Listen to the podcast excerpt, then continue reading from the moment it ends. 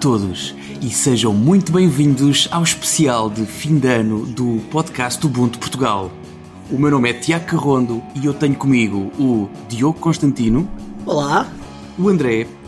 Olá. O André Paula, pá, merece o último nome também. Acho que sim. E a Ruth Correia. Olá. Ora, este é um episódio especial um, conforme, conforme é habitual neste tipo de podcasts, nós vamos fazer um balanço daquilo que foi o ano 2017, aquilo que mais nos marcou. Vamos também fazer as nossas previsões, aquelas que nos vão envergonhar daqui a 12 meses. Um, e começava por uh, dar a, a, palavra aos nossos dois convidados para que eles se apresentassem, caso alguém mais distraído ainda não os conheça. Ruth, começas tu? Uh, pode ser, pode ser. Eu sou Ruth. Uh, o, que é que eu, o que é que eu posso dizer sobre mim que seja relevante para esta conversa? Tenho um outro podcast chamado White Market Podcast, é feito em inglês. Uh, por, porque pronto, porque a certa altura da vida eu fui imigrada, mas começou em português e é um podcast dedicado à música Creative Commons e também uh, a outras coisas paralelas como direitos digitais, um, muita força no direito de autor, uh, também software livre e vou a muitos lados.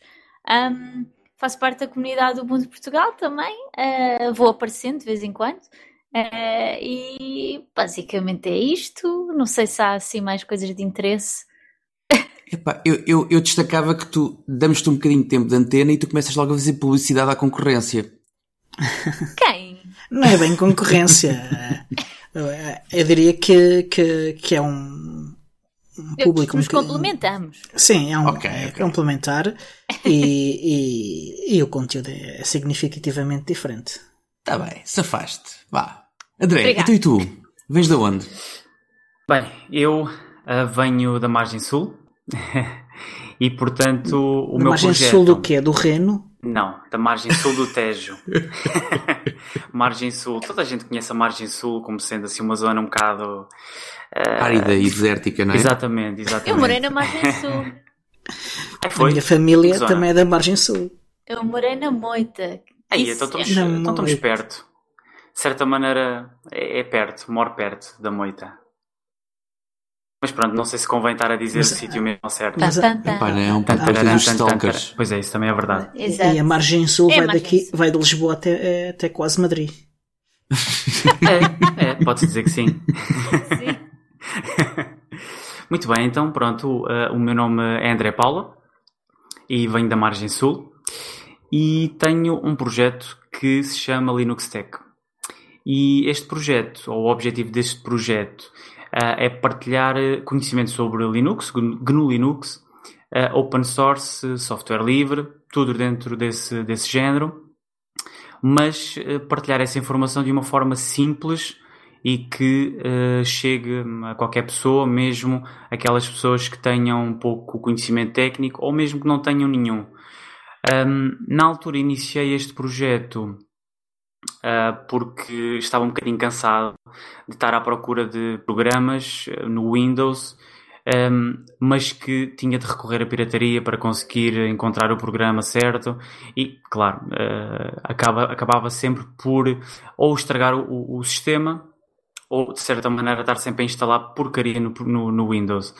E um pouco também por causa disso e também do conhecimento, algum conhecimento que, que tive sobre, sobre Linux uh, no curso que tirei, acabei por uh, utilizar, neste caso, o Ubuntu. Comecei com o Ubuntu uh, eh, 12.04 e até agora, basicamente, até agora utilizo GNU Linux sempre, pelo menos nas máquinas que tenho. E comecei inicialmente a partilhar informação com vídeos no YouTube, e depois, passado uns meses, comecei a fazer um podcast porque achei que senti aquela necessidade de falar um bocadinho mais sobre, sobre mais detalhes sobre estes assuntos e não tanto informação tão rápida ser consumida como no YouTube. E pronto, basicamente agora tenho o canal, tenho o, o podcast mensal e pronto, e é isto. Muito, muito bem. Diogo, queres te apresentar também ou dizer alguma coisa? Epá, não, eu vou ficar anónimo. Uh... Ah. Ora, então passamos já para a nossa primeira ronda de notícias marcantes 2017. Queres okay. começar tu, Diogo?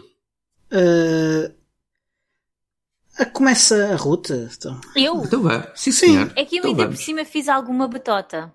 Eu fiz então. alguma batota.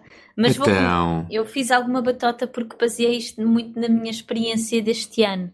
Um, mas vou começar com uma notícia uh, que me deixou muito triste em novembro, uh, que é a Câmara Municipal de Munique vai deixar de usar Linux.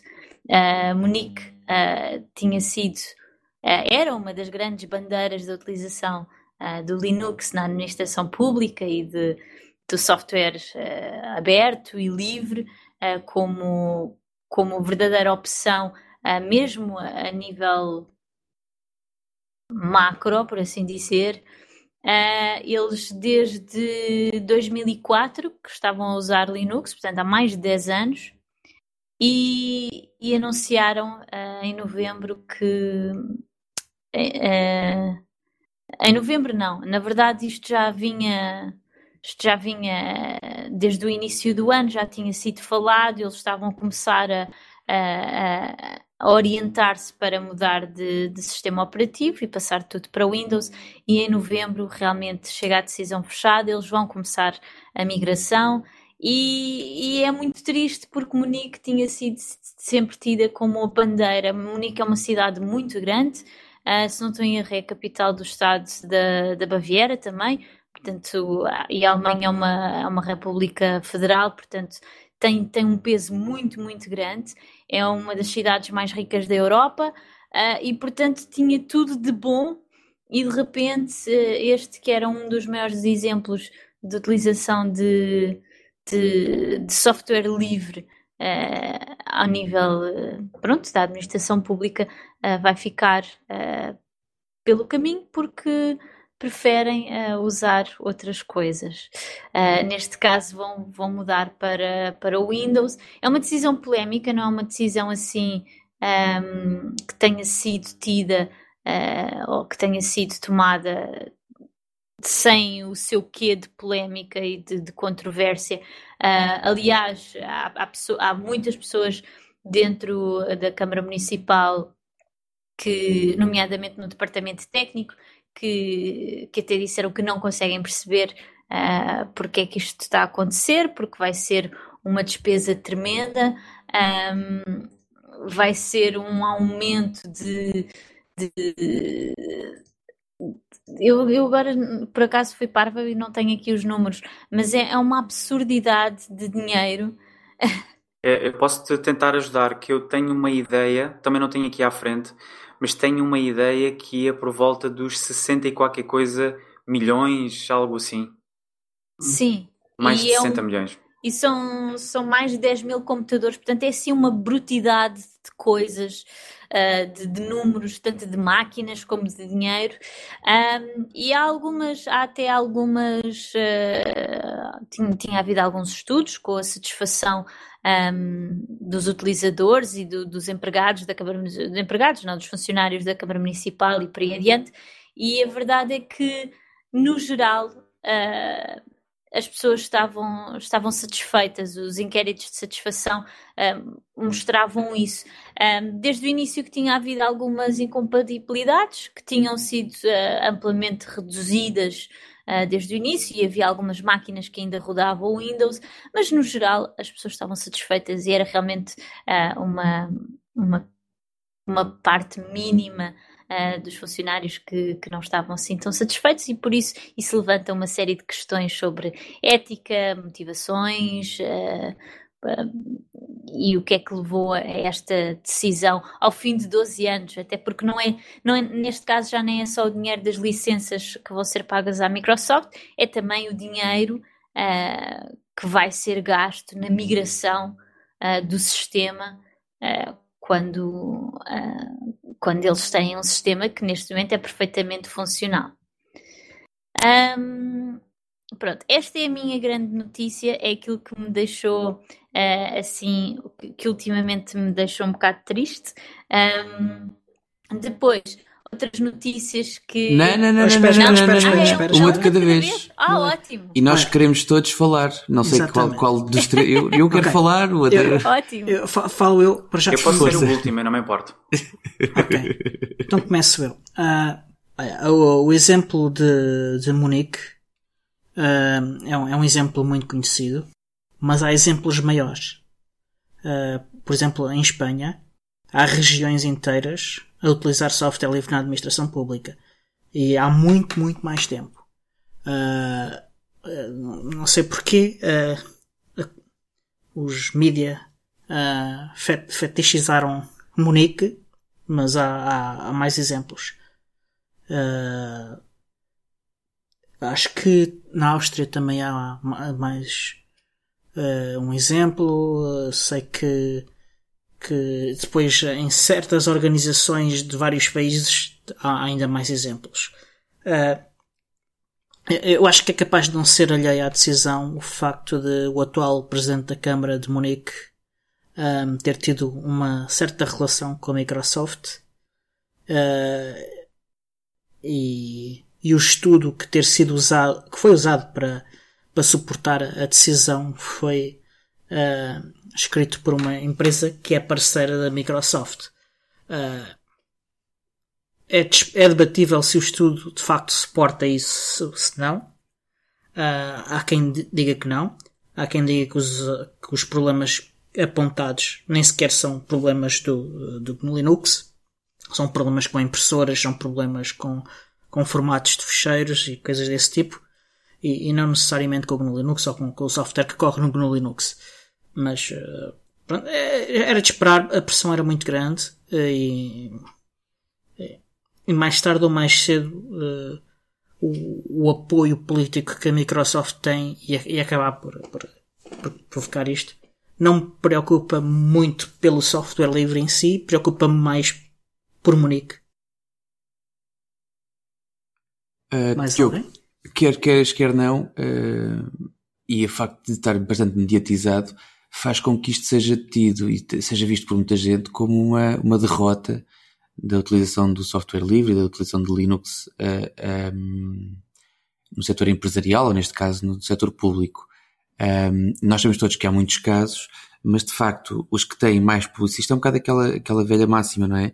Não interessa saber fazer, interessa que os outros vejam que tu fizeste.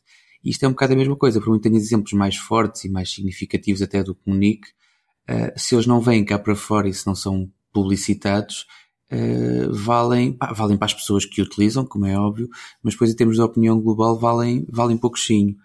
Mas deixa-me deixa acrescentar-te que acho curioso, normalmente este tipo de questões surgem sempre da mesma forma, que é, são sempre estudos viciados, são sempre resultados induzidos, e quando tu me dizes que uh, uma das razões da migração são problemas com a impressora, só me lembraste de uma, de uma expressão que é, e que eu de vez em quando utilizo, que é quando o polícia quer multar, multa. Uh, eu estimo muito o trabalho dos polícias, uh, respeito-os muito, mas às, às tantas há um bocado isso. Quando eles querem, quando eles querem encontrar defeitos, pá, nem que seja nas impressoras, nem que seja na dobra do tapete. Portanto, eles encontraram e, e, e levaram água ao moinho que queriam, que era então a migração, que já se falava, que já se falava há algum tempo que ia acabar por acontecer. Mas, mas pronto. André. Sim, uh, e de certa maneira, para além dos custos e tudo aquilo que vocês também mencionaram, um, há um aspecto que tenho a ideia de ter lido nessa notícia, a ser verdade, penso, penso que está correto, porque eles utilizavam, utilizam o, o LibreOffice, mas é, é adaptado, se não estou em erro, é uma, foi colocado, foi feita uma adaptação do, do LibreOffice, mas para lá. E o que acontece é que uh, essa mudança, ou esses ficheiros todos que foram criados ao longo de todos os anos, agora a migração é, é, um, é um bico de obra. Portanto, a migração e a alteração para, para o Office do Windows, uh, acredito que vai ser um, uma dor de cabeça para, para muitos.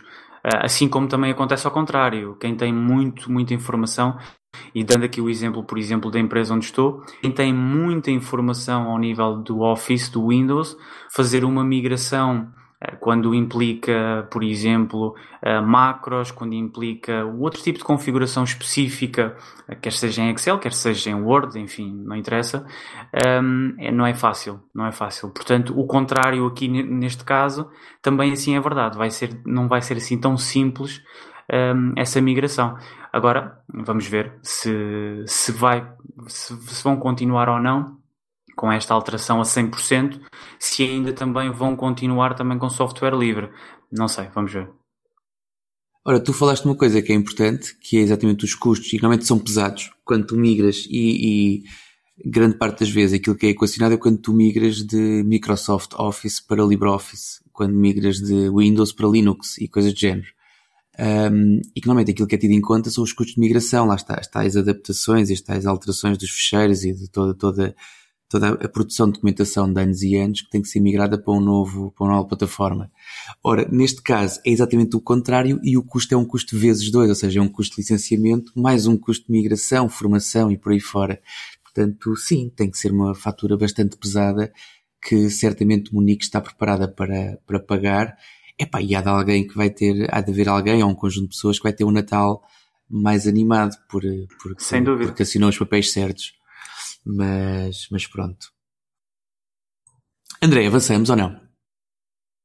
Eu. 2017 bem, para ti. 2017 para mim, eh, um dos aspectos que eu queria destacar era a adoção do Wayland como servidor gráfico por parte um, das distribuições, em específico uh, duas das grandes ou das principais famílias, uh, estou-me a referir ao Ubuntu e à Red Hat, mais especificamente no Fedora.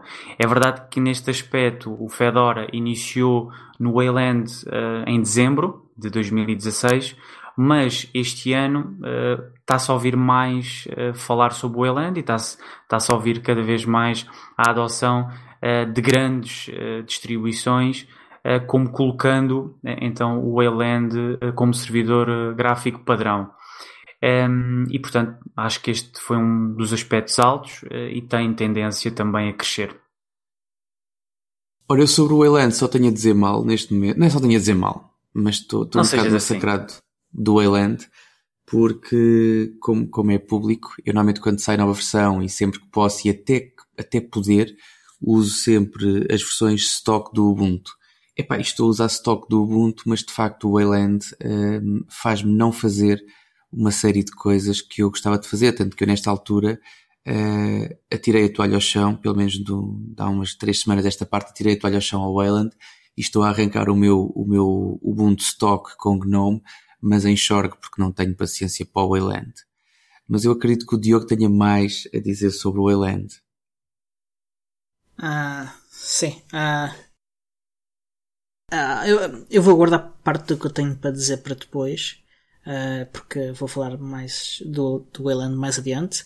Um, mas uh, tenho ouvido bastantes queixas, uh, há bastante pessoal queixar-se e falei com vários developers de ambientes desktop. dois ou três ambientes desktop e sim, três. E nenhum deles está muito entusiasmado com, com o Wayland. Uh, por isso vamos ver o que é que, no que é que isto vai dar.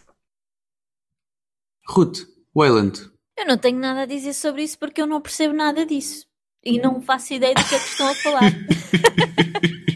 Muito bem. Muito bom. Olha, então, para benefício de todos os, utiliza todos os ouvintes e, e da Ruth, Uh, eu vou explicar. O, o Wayland uh, é o servidor, mas principalmente é o protocolo que é utilizado uh,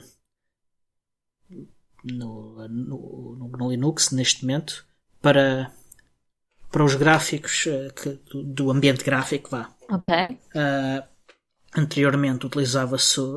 Quando eu comecei, utilizava-se o X11, XF86 que era uma implementação de X11. Uh, depois, Pois é. Uh, depois passou-se a usar o X.org quando se chegou à conclusão que o XF86 uh, era demasiado difícil de, de, manter e de fazer evoluir mais. que também, também era uma implementação de X11. E a certa altura chegou-se à conclusão que, que, o X11 já não era uma solução para um ambiente desktop moderno e resolveu-se criar algo novo. Uh, inicialmente, já não lembro o que é que era, acho que tenho ideia de haver outro concorrente, mas já não lembro quem. E, e, mas acho que desapareceu rapidamente e o Wayland uh, começou a pegar porque foi escolhido pela equipa do GNOME. Aliás, ele é desenvolvido pela equipa do GNOME uh, e foi escolhido como o servidor de ambiente gráfico uh, para o GNOME. entretanto, a Canonical, que, que, na altura ainda distribuía GNOME, resolveu criar o Unity.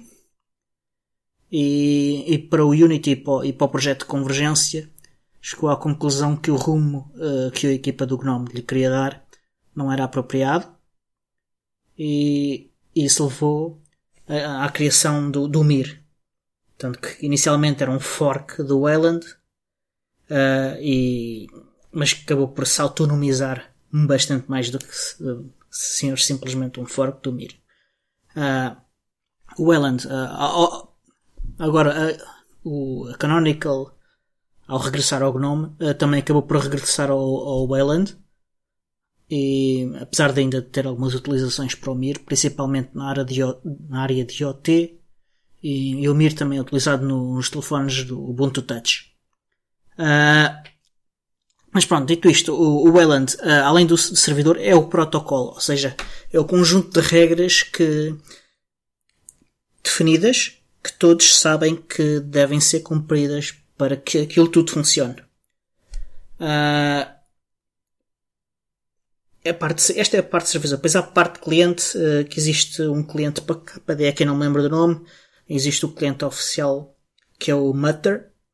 Uh, e agora existem conversas em falar sem criar, em tornar o Mir um cliente para o Wayland, porque devido a limitações técnicas principalmente no, na perspectiva dos developers dos ambientes desktop, uh, que gostam mais do Mir porque tem, é mais completo como cliente uh, e fornece uma interface coerente e, e como uma API, uh, eh, ao contrário do, do, do, que acontece com, com o Matter.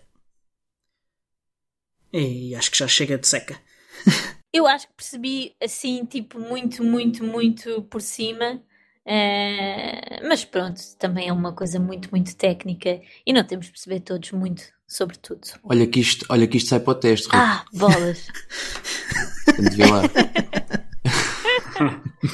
mas, também... mas obrigada, obrigada pela explicação, Diogo.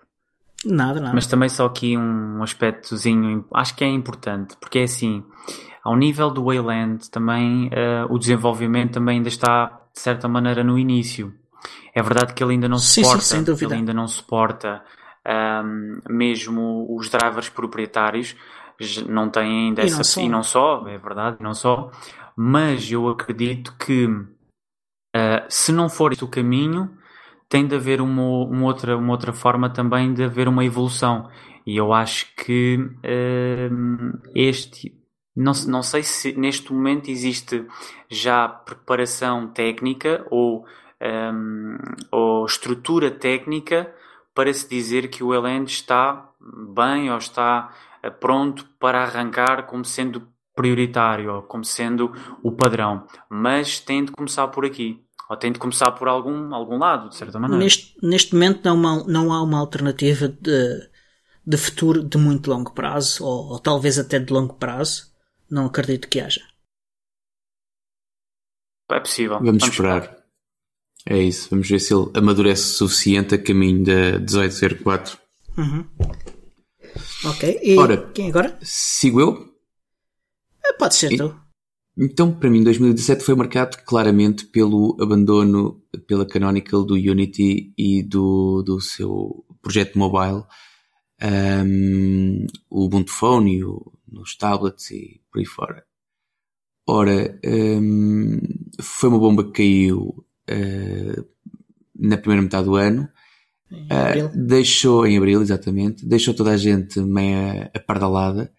Um, a delícia de trabalhar com projetos open source e com software open source é que basta esperar um bocadinho e alguém pega e alguém desenvolve e alguém faz e aquilo que nós vemos nesta altura, aliás, e nós temos feito bastante publicidade, uh, não é bastante publicidade porque eles não precisam, mas é dando bastante visibilidade àquilo que tem estado a acontecer com o projeto do Biport, é que neste momento nós podemos dizer que o Ubuntu Phone está um, com um desenvolvimento bastante mais ativo do que alguma vez esteve nas mãos da Canonical.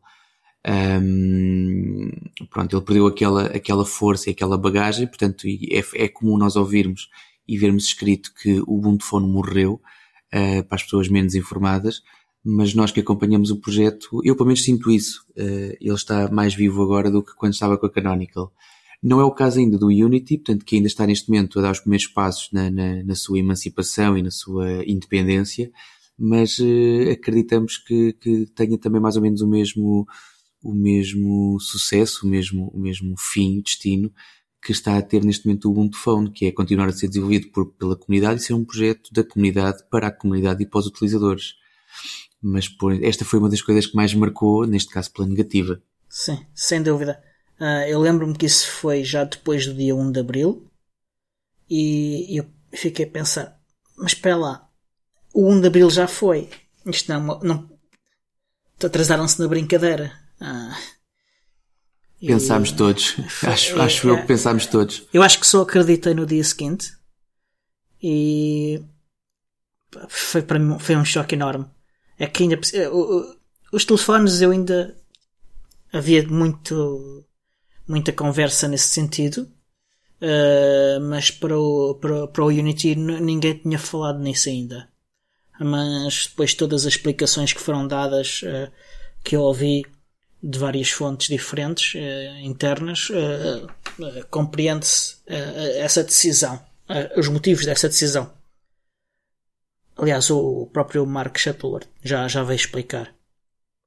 Uh, a respeito do Unity, resta dizer que além de haver o, o atual esforço de criação da, da nova, do novo remix do Ubuntu uh, com Unity, com Unity 7, há dois forks de Unity 8. O, provavelmente o, o mais ativo é o Unit, uh, que tem também alguma cooperação com, com o UBport. Sobre okay. os telefones, eu gostava muito. Eu, eu, eu não, nunca tive um, um Ubuntu Phone. Mas, não sabes o que perdes. Mas lá está, eu queria muito ter tido um Ubuntu Phone e fiquei bastante desiludida uh, com a Canonical, até porque foi uma altura em que eu comecei a seguir mais uh, a Canonical enquanto empresa e, e, estar realmente com mais atenção uh, ao que eles apoiam ou não. E, e, fiquei muito, muito desiludida, até porque eu estava, tinha estado à espera uh, que o tablet saísse, por exemplo, e, e depois nos entretantos achei que pronto, aquilo era um bocado caro para o dinheiro que eu tinha na altura, eu achei que se calhar podia esperar mais um bocadinho até saírem outros modelos. Uh, uh, todo o espírito de convergência, achava, isto faz todo o sentido. Uh, quero muito isto na minha mão, quero muito que isto seja Ubuntu porque, porque é livre e porque é Ubuntu. E de repente uh, fica, basicamente fica pendurada, não é? Uh, eu e, e, outros tantos milhares de pessoas que se calhar até tinham ainda mais interesse do que eu, mas é, mas é uma pena, sobretudo na parte do, do mais até do mais muito mais até do que nos tablets porque os tablets acabam por ser assim quase um, um uma cena à parte um, mas sobretudo no ambiente de, nos sistemas operativos de, de telefone uh, pronto que na verdade são equivalentes nos tablets mas uh, porque ficamos na mão da Apple e da Google uh, que são empresas tecnológicas gigantes que, que conquistaram os milhões e milhões de utilizadores, mas que tanto uma uh, como outra têm posições bastante invasivas no que toca à privacidade. Uh, todos nós sabemos, uh, por exemplo, o, o, o tracking que elas fazem, quer queiramos, quer não, Uh, até em modo avião, fantástico. Uh, pá, isso é, isso é gravíssimo. Até sem cima, até sem cima. Yeah. E, e, e esse tipo de coisa, e de repente deixa de haver uma alternativa. Um...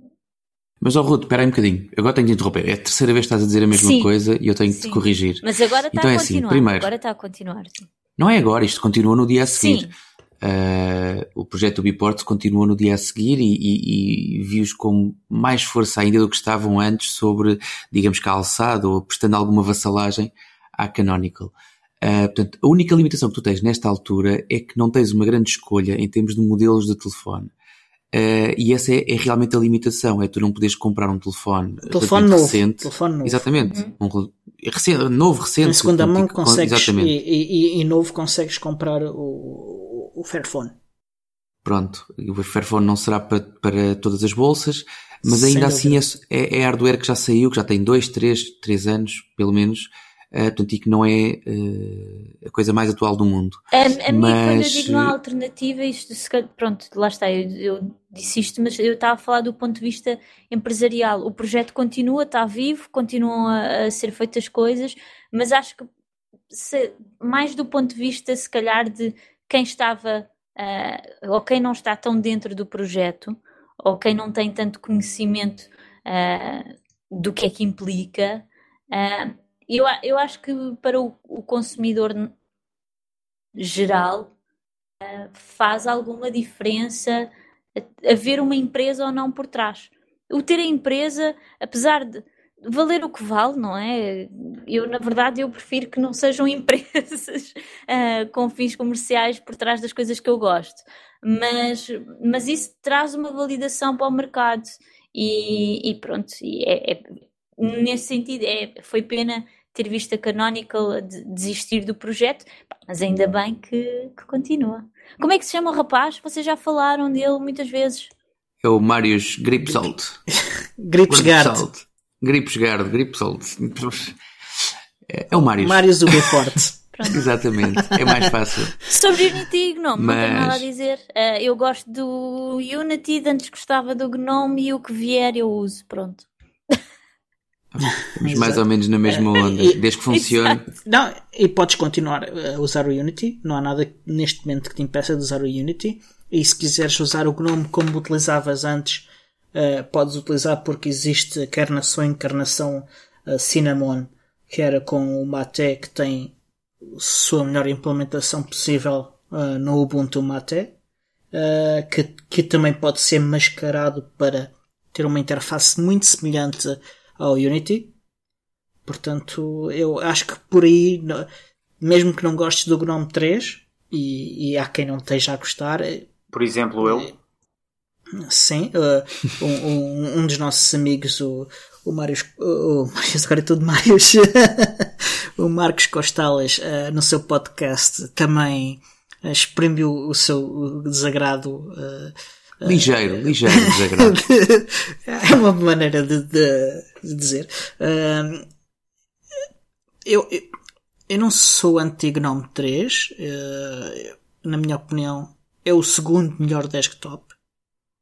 Uh, mas não tenho dificuldades em dizer que é inferior ao Unity. Ora, eu concordo, concordo contigo, aliás também já falei sobre isso algumas vezes, mas uh, estou um bocado Ruth. O que vier, uh, venha, epá, mas desde que funcione, desde que não me atrapalhe a vida. Que é isso que neste momento o Wayland já fez e o Gnome ainda não, mas uh, tem aqui alguns tweakzinhos que eu vou aguardar mais um bocadinho porque não me influencia por aí além. Mas desde que não, desde que não me perturba a minha produtividade, epá, pode ser mais amarelo, mais azul, mais para a esquerda, mais para a direita, para mim desde que funcione está ótimo. Um... Ok, quem é a vez?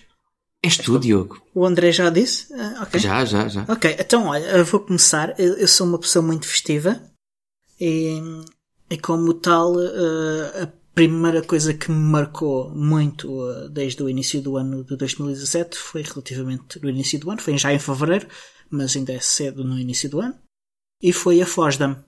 A FOSDAM, para quem não sabe, é o maior evento europeu de principalmente virado para developers, mas de forma alguma exclusivamente para developers de software livre. É um evento que mete uh, bem mais de 5 mil pessoas. Este, ano acho que rondou os 6 mil ou coisa assim de género. Uh, na Universidade do Livro de Bruxelas. Uh, gente que vem de toda a Europa, de, aliás, vem, gente que vem de todo o mundo e, e vem discutir temas relacionados com software livre. Uh, falar de desenvolvimento, falar de utilização, falar de temas sociais. Aliás, uh, uma das salas que mais falou de temas sociais foi a sala da Mozilla, uh, que vai cá estar outra vez este ano, já foi anunciado. E foi uma sala que estava sempre tão cheia que era difícil entrar. no primeiro dia nós chegámos cedo uh, e, e, conseguimos entrar cedo. Uh, no segundo dia chegámos tarde e só, eu só consegui entrar no fim do dia. Uh, portanto, tal é o, o interesse que, que, que, esses temas também suscitam na, nas pessoas. falou-se de criptografia, falou-se de Nextcloud, falou-se isto em várias salas. Eu, eu, também fui para a sala de Pearl, que, que, as pessoas também insistem que morreu, mas havia fila para entrar na sala de porno. Portanto, estas coisas todas que estão mortas aparentemente são zombies. Uh, e epá, é um evento fenomenal. Uh, eu acho que toda a gente devia experimentar um evento desta dimensão só para perceberem qual é o impacto que o, que o, que o software livre tem. Uh, isto principalmente da juventude, muita gente jovem.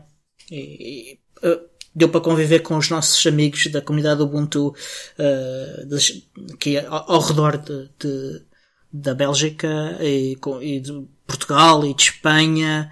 Uh, foi, foi, foi fenomenal. Eu diverti-me imenso, uh, aprendi coisas. eles até fazem uma coisa fenomenal que é eles gravam as salas quase todas, não todas, e, e mais tarde, quando acabam de fazer o transcoding, conseguem eh, colocar online. Portanto, quem quiser ir ver os vídeos dos anos anteriores, consegue ir ver os vídeos. Eh, e, e, e acho que também há streaming em algumas salas. É, é fenomenal. Sim, era frequente encontrar pessoas na cafetaria, pessoas que não conseguiam entrar nas salas, a ver o stream. Ou seja, estavam a metros da sala, mas como não conseguiram entrar, um, viam no stream. Portanto, eu lembro-me do, do Mário Squabeck fazer isso. Ele, ele teve, o pai duas vezes, pelo menos, lá na cafetaria, a ver streams de salas. Pelo menos era o que ele me dizia, se calhar estava a ver pornografia, não Mas é uma coisa, isso é mais interessante, porque diz mais uma coisa, é a qualidade do Wi-Fi. Se o pessoal que lá está dentro das salas a fazer tweets, a posts no Facebook, no Instagram, a ver coisas, exemplos que, que estão na web das coisas e depois ainda eles dentro conseguem fazer streaming e há pessoal a conseguir ver streaming. É só para terem ideia da qualidade do Wi-Fi do evento. E agora por estarem a falar em stream, agora lembrei-me. O único stream que eu vi este ano foi mesmo a apresentação do Tiago. E que, por sinal, teve muito bem. Portanto, ainda não tinha dado os parabéns, mas tiveste bem. Apesar da gravação, um, Dos snaps? Sim. Apesar, apesar de. O áudio estava mal, não é? Terrível. Mas é assim, mas tirando isso, pá, tiveste bem. Tiveste, tiveste muito bem na apresentação. Um, sim, mas aquilo, foi numa, aquilo foi numa empresa de quê? De construção civil ou coisa assim, né? Foi no terreno do inimigo. Acho que sim, sim, foi um bocadinho assim. Fui pregar, fui pregar no terreno do inimigo. Pois. Mas e, é aí que é mais importante mas... pregar. Exatamente. Sim, eu perdi, perdi alguns amigos nesse dia, portanto, pessoas que souberam que eu fui lá e deixaram de me falar. Um, mas já agora que falas nisso, um, tenho a dizer que fui muito bem tratado, fui muito bem recebido, não tenho nada a dizer, apesar de toda a envolvente e de tudo o que é e de essa tal empresa de construção civil, posso dizer que não fiquei demasiado encantado, nem enfeitiçado por nada, portanto tenho os meus pezinhos bem aceitos na terra, mas não perdi a oportunidade de ir pregar uh, a minha missa àquele sítio e de facto posso dizer que guardo, guardo boas recordações até às 5 da tarde, porque às 5 e meia, 5 e meia para 6 da tarde mais ou menos, foi quando foi quando o Mark Shuttleworth deu a notícia do fim do Unity na, pela Canonical e do, foi exatamente nesse dia. Portanto, tenho, tenho emoções cruzadas. E essa hora fugiste para não teres de falar com ninguém. Uh, não, já estava, já, não, já estava, já estava nas terras da Ericeira. Portanto, quando eu fui de moto e quando parei a moto, acho que fui ao escritório, já não me lembro. Mas quando peguei no telefone vi, conforme todos os outros achei que era uma piada, uma coisa qualquer mal contada, uma história estranha. Mas depois comecei a ver a mesma notícia repetida em alguns dos canais informativos que eu sigo e que tenho como, como de respeito. E então aí sim entrei em choque. Depois passou-me. Depois falei com o Mário e tal, a coisa passou-me. Mas eh, foi um dia, foi um dia giro, foi um dia diferente. Acima de tudo foi um dia diferente. Acho que é o termo correto. Mas obrigado, obrigado por tua simpatia, André. Nada. Aliás, eu acho que até é importante este tipo de eventos, como vocês estavam a falar. É verdade que hum, é numa, na zona do inimigo, como muitos dizem. Eu, eu, eu tenho uma, uma opinião muito específica em relação a isso. Eu não, eu não sou anti, eu acho que até já disse isso várias vezes. Eu não sou anti-Windows, mas sim anti uh, algumas uh, ideias ou políticas que ela desenvolve. Eu sei que o sistema em si é muito. tem, tem as suas vantagens, tem as suas desvantagens. Como há bocado a Ruth também mencionou um, ehm, em relação ao Google, o Windows também tem a sua parte intrusiva uh, e nós sabemos disso mas também updates, tem feito muitas coisas updates. boas. Updates. também tem feito muitas coisas boas. mas, mas... mas, os updates não é mau. Mas um sistema, ter updates é bom. Eu... Não é isso. O problema é que eles fazem os updates quando ele quer. A qualquer hora e tu ficas horas sem o teu portátil porque ele decide fazer updates. Mas pronto, continua, André, desculpa. faz mal, faz mal. Não, deixa-me falar. Espera, deixa-me ter mais uma bucha. Desculpa diz, lá, André, estou a cortar o raciocínio mas é tão divertido. Eu, eu não sou, eh, portanto, eu dou formação e não sou, mas não sou, não sou hum, um tirano no que toca à escolha. Portanto, cada pessoa que está à minha frente escolhe o sistema que quer utilizar e que, e que serve o seu propósito. Mas é tão divertido quando chega a hora de sair e eu vejo alguém com um portátil aberto na mão a sair porque ele decidiu que tem 38 atualizações de 24 para fazer e aquilo nunca mais acaba. E eles, para não desligarem aquilo, para não quebrar nada, vão com o portátil em mão até ao carro. Oh pá, é tão giro. É, é aquela altura em que eu digo sempre que é o sistema que manda no utilizador e não o utilizador que manda no sistema. Portanto, bate exatamente certo naquilo que a Ruth estava a dizer, que é as pessoas, uns porque se extraem, é verdade, outros porque de facto o sistema operativo manda mais neles do que eles no sistema. E isso é estranho, pá. É, para mim também é muito estranho. Mas continua, André, desculpa. Uh, Deixa-me lá pensar onde é que eu estava. Mas, mas de qualquer das maneiras, isto para, para chegar à conclusão que é como tu disseste, cada um tem, tem a sua escolha, mas acho que, que o facto de teres ido lá também foi uma forma de também veres, não é que tu já não conhecesses e que, nós não conhecêssemos, mas é para vermos o, um, um lado diferente do Windows ou sei lá, talvez aquilo fosse um pouco mais comercial. Eu acredito que também tenha sido. Eh, eu não fui, tive pena, eh, tive para ir, mas acredito também tenha sido um pouco mais comercial. Mas acho que acaba por ser um pouco como todo, como em todas as empresas, tem de haver sempre um pouco de, da parte comercial também e da parte do impingir, talvez, os pontos positivos que haja para que haja também algum interesse. Assim como tu, como disseste e muito bem, foste lá pregar no sentido eh, de falar sobre os snaps e isso é excelente. Tiveste a falar coisas positivas em relação aos snaps, mas também existem alguns pontos que também não são tão positivos, mas lá está. O objetivo nesse tipo de eventos é também fazer valer o peixe ou vender o nosso peixe. E acho que, eh, ao fim e ao cabo, cada, cada um, mal ou bem, acaba por fazer um pouco o papel papéis idênticos, mas uh, e no fim, no fim das contas acho que cada um depois decide e é isso que, que é o mais importante. Ora sim, mas estávamos a falar da, da Fosdem. Eu tenho, tenho ainda que, e colando novamente aquilo que foi o, uma das coisas que mais marcou o Diogo, tenho que reforçar o, o aquilo que é o apelo do Diogo. Pá, toda a gente, pelo menos uma vez na vida, devia ir lá.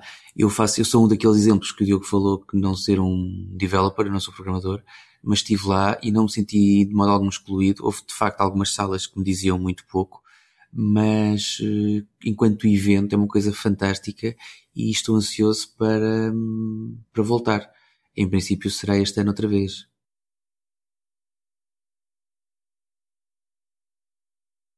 Uh, eu, eu não fui à FSDEM, gostava muito de ir. Uh, mas isto, pronto, sem querer.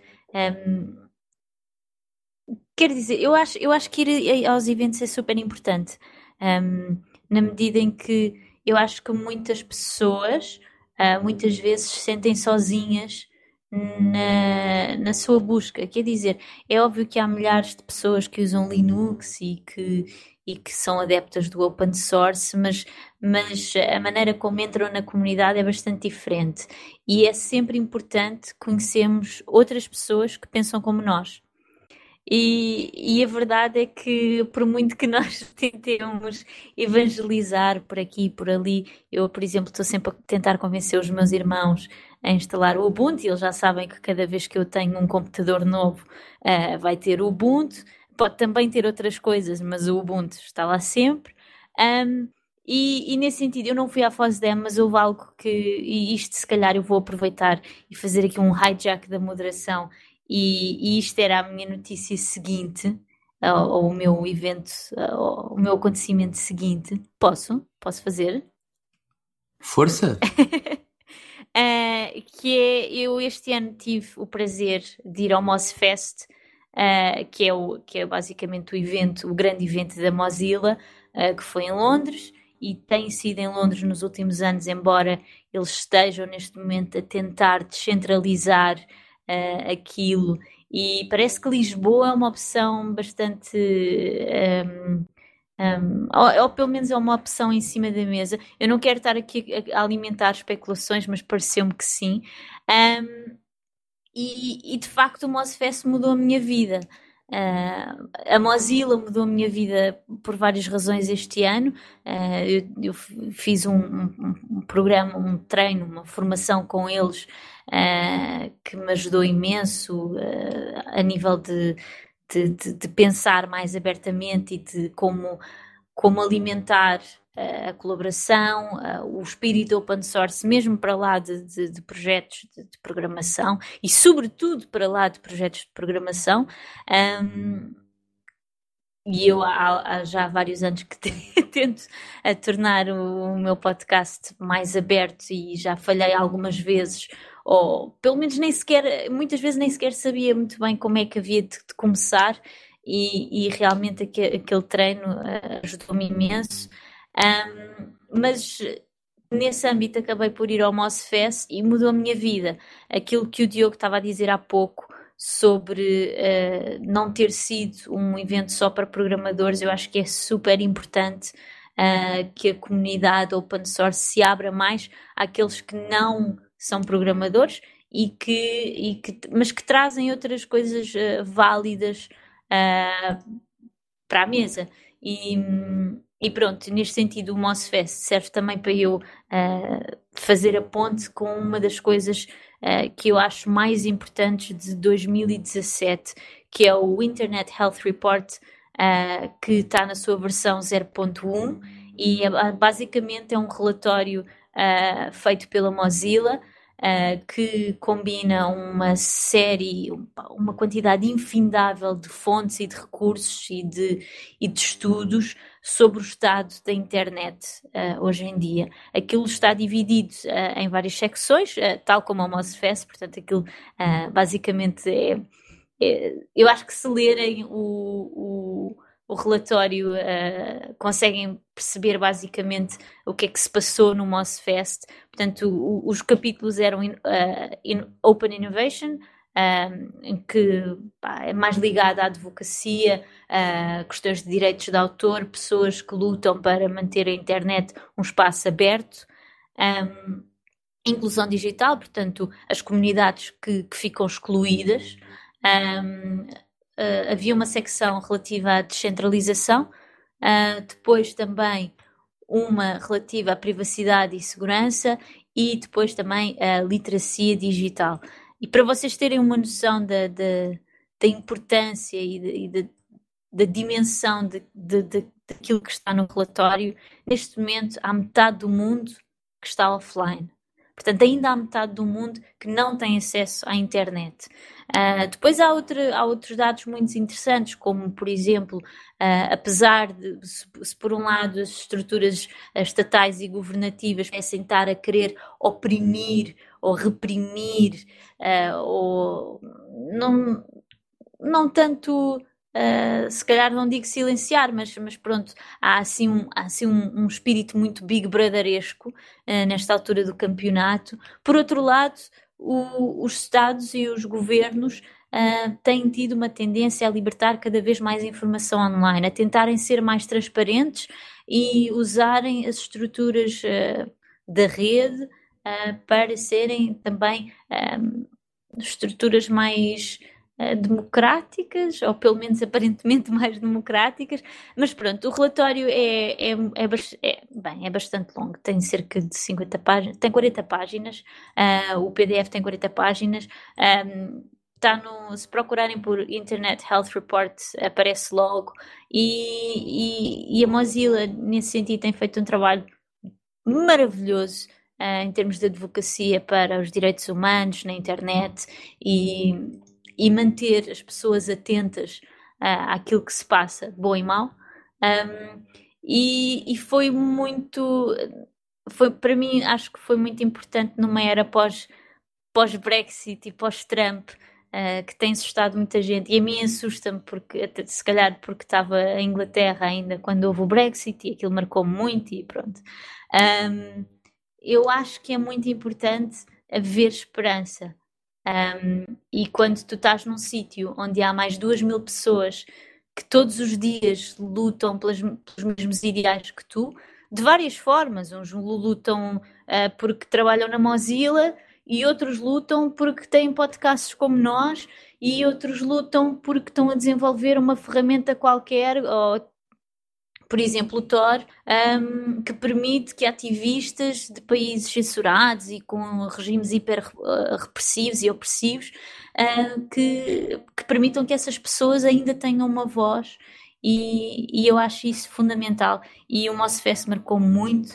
A, a, a Mozilla neste momento está no mesmo patamar que, que a Canonical no nível de, de de apreço pessoal que eu tenho por aquela eh, fundação, por, uh, pois, porque eles não são uma empresa.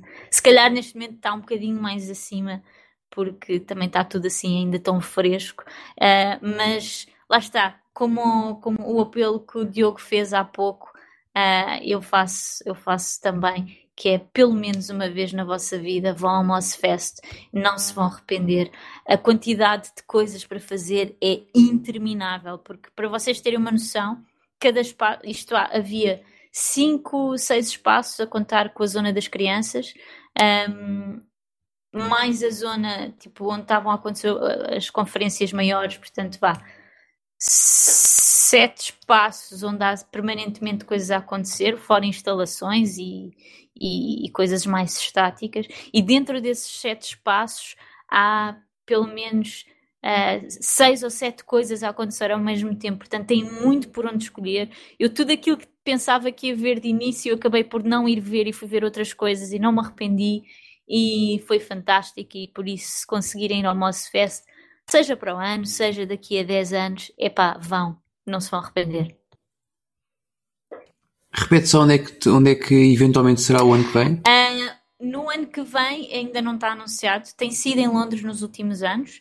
Uh, há muitas hipóteses em cima da mesa. Lisboa, penso que é uma delas, pelo feedback que tive. Não quero estar a dizer que isto é oficial, uh, correndo o caso de não ser, mas uh, pareceu-me que Lisboa é uma hipótese, uh, pelo menos está a ser considerada. Ok. Olha, uh, só, só uma, uma pequena correção que, que não altera o espírito do que tu disseste, uh, mas que é, é, é, é que a, Mozilla é duas coisas. É uma fundação e é uma corporação que é propriedade da fundação. A parte da corporação, que é uma empresa, é utilizada tratar de negócios com outras empresas essencialmente e é onde fica a parte do, do desenvolvimento de software em si. A parte da fundação fica uh, a parte de, do ativismo e todo, todo este envolvimento com a comunidade e com a tentativa de melhorar o mundo utilizando a tecnologia. Obrigada. Feito. Ora, eh, André, avanças tu agora? 2017, take 2. Sim, uh, muito bem. Então, take 2. Um, 2017 foi um ano que, para mim, uh, marcou ao nível do desenvolvimento do kernel. Uh, se as contas não me traiçoam, e segundo aquilo que tive aqui a ver, ao nível de atualizações em média e partes de correção por hora, em 2016 chegava nos 8.5 em média. O ano passado, aliás, este ano chegou aos 7.8. Uh, portanto, foi um, um melhoramento, foi um mostra aqui que existe cada vez correções e o desenvolvimento cada vez está mais acelerado. Portanto, acredito que futuramente as coisas também tenham tendência a serem também mais aceleradas. Ora, toda a gente sabe, acho eu, é subejamente conhecido que o, o, o, desenvolvimento do kernel do Linux é o projeto open source, aliás, é o projeto colaborativo com maior participação a nível mundial, portanto nunca aconteceu nada do género, nunca houve nada que se igualasse ou que, que se equiparasse. Um, e aquilo que tu referes é exatamente esta evolução que continua e não, não, não há meio de abrandar ou de, ou de, ou de desaparecer. Antes, pelo contrário, cada vez está mais ativa e cada vez tem mais, um, tem mais contribuidores a, a fazer com que o, o nosso Linux seja cada vez, cada vez melhor. Certo? Certo.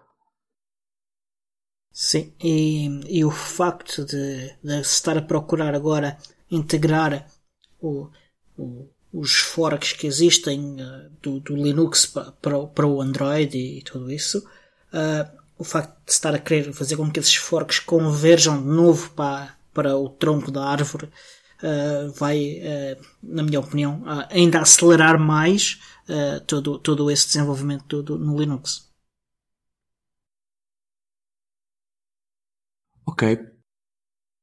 Ruth, queres dizer alguma coisa sobre o kernel do Linux? Uh, não, mas gosto muito do comando uh, auto-remove quando eu tenho coisas a mais. muito bom, muito bom. Muito bom. É, é, bastante útil. Uh, eu tenho. Uh, é recente, é recente. A, a minha mãe tem, um, tem um, uma máquina uh, que, que, tem pouco espaço de disco e então garanto-vos que esse comando é bastante útil. Pois, eu, eu tenho muito pouco disco. Agora, estes computadores hoje em dia vêm com discos muito mais pequenos porque os SSDs são mais caros e então isto tornou-se fundamental na minha vida. Uh, mas é, é, óbvio que o Linux, tá, o kernel, para mim, eu, eu sei a essência do que é o kernel, mas eu acho uh, maravilhoso que haja tanta gente que continua a escrever linhas de código para aquilo. Uh, pelos vistos, uma velocidade uh, estonteante. Eu não fazia ideia, estou mesmo fascinada. Isso é muita coisa a sair. Mas pronto, é só isso que tenho a dizer. Ok, acho que podemos passar ao, ao próximo. Próximo sou eu. Ora, e eu destaco em 2017 uma coisa que a mim uh, me tocou bastante também e que foi o aparecimento do podcast do Ubuntu Portugal. Uh! Uh, eu sou, eu sou parte interessada que nisso, é, é verdade. É Nunca ouvi falar mas, nisso. É é pá, eu estou aqui a querer puxar a emoção, pá, e vocês estão a, a cortar o barato. Mas não, de facto foi muito especial um, e, e, e, tenho a agradecer uh, ao Diogo por isso, um, pelas horas que nós passámos a dormir menos e a organizar e a melhorar e a, a editar o Diogo, então, trabalho incansável de edição. Obrigado, um, obrigado eu. Mas isso veio, veio, e eu sinto várias coisas. Uma foi que trouxe mais pessoas, uh, mais pessoas que nos ouviram uh, que, e que se quiseram, e que se quiseram juntar à comunidade e quiseram participar e quiseram tomar um papel mais ativo. E veio-nos também, pelo menos a mim, um, ehm, dar um ânimo, um ânimo adicional. Portanto, isto andava um, bocado, andava um bocado mais estagnado, pelo menos no que toca à minha pessoa e à minha, à minha, ao meu nível de contribuições dentro da comunidade aqui em Portugal. Um, e a criação do podcast, não só diretamente do podcast, pois isto há um fenómeno toda à volta, mas que fez com que eu me motivasse mais e que fez com que eu também me envolvesse mais em coisas que entretanto estavam um bocado em Águas de Bacalhau e fez com que as coisas acontecessem. Especificamente em relação ao podcast, epá, tem sido, tem sido é uma coisa gira. Eu ainda sou, sinto que ainda sou muito novo para achar que já sei tudo e que já sei fazer tudo muito bem. Portanto, e tenho, tenho aprendido imenso e continuo a aprender. Era giro. Eu não, eu não, não, não sei se tu já fizeste isso, Diogo, mas eu não voltei a ouvir o episódio zero da série zero do podcast do Mundo Portugal, mas talvez fosse interessante daqui a uns tempos ouvir o episódio Epa, zero, deve- compará-lo compará-lo com, com este episódio agora, ou com o anterior, muito ou com o anterior. Não, tens mesmo de fazer E isso. devemos tens ter mesmo aqui- de fazer isso. Notas, notas diferenças. Eu claramente noto diferenças desde o primeiro até agora. É Eu depois interessante. corria o risco de querer tirá-lo e querer tirá-lo do ar. fazer isso. E há pessoas que ainda. Eu ouvi tantas disso, vezes. Vou, vou já fazer download todos e vou pôr no archive que é para nunca desaparecerem. Não, ele está no archive, ele está, ele está lá. Ele já está, já está. Não te preocupes que ele já está. Mas sim, mas, mas marco, a mim marcou, a mim marcou bastante o aparecimento deste podcast e está-me a dar alento para fazer uma série de outras coisas e abrir uma série de, de outras portas na minha cabeça, de coisas que quero fazer, algumas que nunca irei fazer, mas pelo menos tenho neste momento como objetivos. Mas, mas pronto, não sei se queres dizer alguma coisa, Diogo. Ah, pois, ah, de facto, o, o- este podcast era uma coisa que já me vinha, estava na cabeça talvez um ou dois anos antes de, de começarmos a fazer o podcast em si. Ah, Lembro-me de termos falado por alto disso em Sintra. Nessa altura tu apresentaste-me o, o Bad Voltage. Ah, Uhum. Epá, depois, eh, por razões um e outro, eh, não, não lembro se voltámos a falar disso não, ou se, se agora não dá, agora não dá, portanto nem vou falar, até que acabámos por falar disso na Fosdam. Ah, epá, e de facto é, é um- é- é extremamente motivador, ahm, porque mete-nos a fazer coisas, eh, e porque aprendemos a fazer coisas diferentes. eh, eu não, não percebi absolutamente nada de som. Agora continuo por não perceber absolutamente nada de som, mas penso que percebo. É assim um, um bocado contraditório, mas já. mas já. eh, já, já eh, é como aqueles, aquelas crianças que acham que já sabem tudo, mas não percebem nada de nada. Epá, eu dou por mim neste momento à procura de comprar uma placa de som externa ou uma mesa de mistura. Quem nunca? Portanto, Externa. Quem nunca? se eu, se eu há Mesa, um ano, mesa. se eu há um ano, se eu há um ano pensava nisto. Esquece a placa externa. Pronto, o problema das mesas é que não tem, não tem uma entrada USB para o meu microfone, para o meu Superlux, tenho que arranjar um adaptador. Mas pronto, isto é depois conversa para outras, outras com- para, outros episódios. Mas, Ou mas sim, vocês mas sim. compras outro microfone. Vocês estão genuinamente. O XLR, por exemplo. ah, Tem que ser, tem que ser. Para avançar para uma mesa já percebi que tem que ser um XLR. Na volta vou buscar o mesmo Superlux, mas em XLR, porque existe e se calhar é capaz de ter um bom investimento. eu devo dizer, É, é barato. devo dizer que vocês estão genuinamente de parabéns. Ah, porque é, é, é difícil começar e é difícil manter. E vocês têm mantido e, e tem sido. Eu confesso que, que não ouvi todos, todos os episódios. Mas, ahm, mas mesmo, mesmo nos primeiros episódios ah, era uma evolução constante. Vocês já estão os meninos crescidos. Ah, mas ah, realmente é, é importante que haja várias vozes, porque mesmo que falemos, eh, o meu podcast não é, não é sobre o Ubuntu. O André, pronto, tem um podcast ah, associado ao, ao resto do projeto dele também, mas mesmo que nós fal- falássemos todos só do Ubuntu ou só de Linux, ah, nunca ia ser a mesma coisa, porque os nossos interesses são diferentes. E, e eu acho que é, que é, pá, é maravilhoso que vocês tenham começado o podcast do Ubuntu Portugal e ainda bem que fizeram. E, e agora pegando. Mas é interessante. Muito obrigado. É interessante até naquilo que a Ruth mencionou, eh, que é difícil começar e ainda mais difícil manter, porque hum, as primeiras vezes eh, é interessante, a pessoa vai cheia de vontade para continuar, mas depois ao longo do processo existem alturas em que existe alguma desmotivação. Mas é interessante que eh, vocês têm tido uma constância nesse, hum, nesse podcast, para além de que existe uma boa integração entre os dois, Por isso acho que uh, já fazia falta mais um, pelo menos uh, em português uh, de Portugal, a falarem também sobre este tipo de assuntos que, formos a ver bem, existe pouco e isso acho que é, foi, foi uma mais-valia.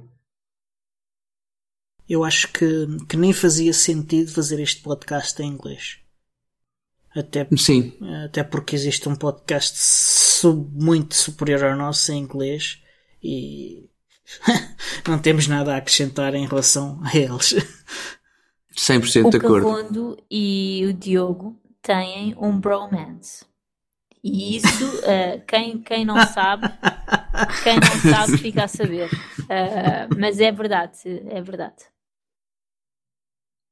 Está bem, pá. Pronto. Também olha, concordo. Eu por mim acabo já aqui, olha, podemos fechar, pronto, olha, até para o ano, vamos então depois. Mas é uma coisa ótima, é uma coisa ótima. E quem, e quem, quem já os viu juntos no mesmo espaço, um, acho, acho que tem uma interação muito engraçada. Uh, são. são uh, acho que se complementam. Acho que Sim, se complementam acho muito que é, bem. É o termo correto, é isso. Acho que existe um complemento entre os dois. Ora, potenciais, potenciais convidados do podcast do Bom de Portugal já perceberam que é preciso elogiar, elogiar os Claro, anfitriões óbvio. para Faz fazerem parte. parte. por- Mas pronto, Diogo, manda, manda uma das tuas, Ora, segunda. sou eu. A minha segunda ah, é mais festa, porque é- sempre se diz onde há festa Diogo. E, e a segunda festa foi a Ubucon Europe 2017, que foi em Paris e que foi mais um evento magnífico ah, onde pudemos rever ah, os nossos amigos, ah, que alguns que conhecemos o ano passado, o Tiago já conhecia alguns há mais tempo. Epá, eu diverti-me imenso. Fui dois dias antes, voltei um dia depois. É, quem gosta do Ubuntu, quem, quem gosta de comunidade, ah, aliás, vão pessoas que às vezes nem sequer utilizam o Ubuntu. ah, e, e pá, é, é um, é um evento, ah, é, é mais um daqueles eventos que, que, que não se, que vale a pena irem, e, se forem uma vez, ah, vão querer ir mais que uma vez. Porque é, é um espírito ah, muito, muito comunitário, ah, não é um evento muito grande, não se compara sequer à Fosdam. Em Essen foi um bocadinho maior do que em Paris, mas era, uh, o facto de ser um evento pequeno faz com que, que consigas interagir com mais. Uh, sentes que interages com mais pessoas, mesmo que não interajas de facto com mais pessoas, mas uh, haver menos gente faz com que seja mais fácil esta interação. E depois aprendes imensas coisas com gente de todo lado, da Alemanha, dos Estados Unidos, da Colômbia, de França, Espanha, ah, onde nós temos o, nosso grande amigo Marcos Costales. ah, epá, e, e- eu acho que é um evento que, que, que todos deveriam ir e que, eh, tendo em conta notícias recentes, eh, é bastante possível que vá ser, o próximo vai ser em Espanha, ah, no- nas Astúrias. Portanto, os portugueses é bom que aproveitem esta grande proximidade deste grande evento, que vai ser por alturas do. vai ser poucos dias depois do 25 de Abril. Então aproveitam, tiram umas férias, juntam um feriado e tal, e, e vai-se tudo para, para as Astúrias eh, uns dias e conviver e aprender coisas novas. 100% de acordo. Ruth, Não, adormeceste. Não sabia que era a Não. minha vez. Eu- Bora, a última. a- não, a última coisa que eu te Isto é random. É, isto é assim. hum, a última coisa que eu tenho assim de realce ah, para falar, hum, e sem me querer alongar muito também, é que, ah, bem, para o bem e para o mal, ah, parece que a União Europeia está finalmente, ah, ou, ou melhor, pegou finalmente outra vez no assunto de direito de autor. Hum, isto, ah, para, para quem está um bocado fora da para quem está um bocado fora da, da questão dos, das reformas dos direitos de autor, a última grande reforma do direito de autor que tinha havido na União Europeia tinha sido em 2004 e de cada vez que há uma destas grandes reformas, uh, só pode haver outra um, relativamente ao mesmo tema, uh, cerca de 10 anos depois, no mínimo. Um, e felizmente uh, há um pirata, há uma pirata neste caso no Parlamento Europeu, há uma deputada do Partido Pirata Alemão uh, que uhum. uh, basicamente iniciou o processo um, e isso já foi em 2015. As coisas começaram a andar com alguma velocidade com alguma força em 2015. Ela fez um relatório sobre o, os problemas, as fragilidades, a desadequação do sistema atual uh, face à evolução da internet, não é? A internet que nós temos hoje não é uh, de todo a mesma internet que tínhamos em 2004. Um, e, e pronto, e isso começou em 2015 com muita força, em 2016 acalmou bastante. Uh, portanto, havia, havia muitas coisas a acontecer nos bastidores e pronto, isto depois uh, as agendas legislativas são um bocado confusas e obscuras e aquilo é, é tudo um bocado uh, um buraco negro, mas em 2007, em 2017, desculpem, em 2017 parece que as coisas estão começaram a andar outra vez, para o bem e para o mal. Porquê? Porque aquilo que começou como um, um relatório bastante sensível e nada extremista, um, aliás, a, a, Yulia Reda, que é a deputada do Partido Pirata, na altura foi bastante criticada pela, pela comunidade uh, que representava no, no Parlamento Europeu por ter tido uma posição bastante branda no relatório que fez e nas recomendações que deu uh, em termos legislativos. Um, mas uh, parece que isso não chegou. E de repente uh, houve assim uma série de coisas um bocado loucas que foram aparecendo no processo, como. Um, e nisto o Diogo uh, é capaz até de, de, de, conseguir explicar melhor que eu, que eu tenho tendência a atrapalhar-me, mas entre, por exemplo, uh, direitos conexos alargados para publicadores de, de meios de comunicação um, e principalmente para jornais uh, e também uh, filtros automáticos uh, para monitorização e, e, e censura de, de, conteúdo que tivesse conteúdo protegido por direitos de autor, isto nas plataformas. Sim, são filtros de upload, portanto, são antes do conteúdo ser disponibilizado, o conteúdo do, gerado pelos utilizadores, coisas que nós fazemos, as nossas fotografias, uh, tudo isso, antes de, de, ser publicado, essas plataformas, as maiores plataformas, eles dizem que é desenhado para as maiores, mas vai afetar bem mais do que isso, uh, filtram uh, os conteúdos que nós estamos a, a tentar fazer upload. Um, exatamente. E pronto, e em 2017 as coisas estão a rolar, estão a rolar com bastante velocidade, há votações a acontecerem. Uh, no meio disto tudo, há uma coisa boa que já saiu desta. Uh, ah, um, desta reforma que podia ter sido muito boa e que neste momento ainda não se sabe muito bem se vai ser e, e está tudo assim um pouco em aberto, que é as coisas que estão no domínio público manter-se-ão no domínio público. Uma das coisas que estava a acontecer era que, por exemplo, eh, certos museus eh, digitalizavam coleções de coisas que estavam no domínio público, sei lá, pinturas holandesas ou pinturas flamengas do século XV ou do século XVI. Obviamente isso está no domínio público, mas depois, quando eram digitalizadas, os museus tentavam. Eh, proteger, barra monetizar, pronto. E, e, neste momento acho que já está garantido que o que está no domínio público manter-se-á no domínio público e, não pode, e isso é uma situação que não pode ser revertida. Mas há outras, eh, há outras coisas que, que estão em cima da mesa e, e, e, há votações importantes a acontecer e é muito, muito, muito importante uh, que, que, se faça bastante barulho e eu vou aproveitar já que estou nisto e já que vocês me deixam falar assim muito, vocês não me mandam calar, eu não, não me calo.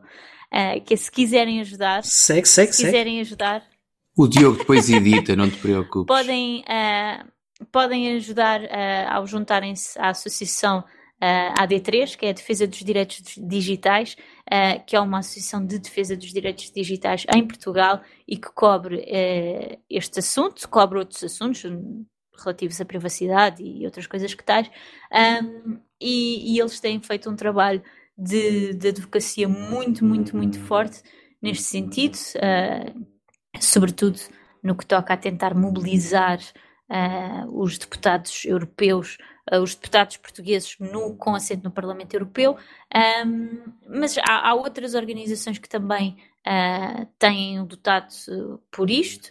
A Mozilla é uma delas, a Wikimedia, a EDRI, que é a Associação Europeia para a Defesa dos Direitos Digitais, e a, a Comunia, que se dedica só ao domínio público, por exemplo. E há uma série de organizações, é, é quase.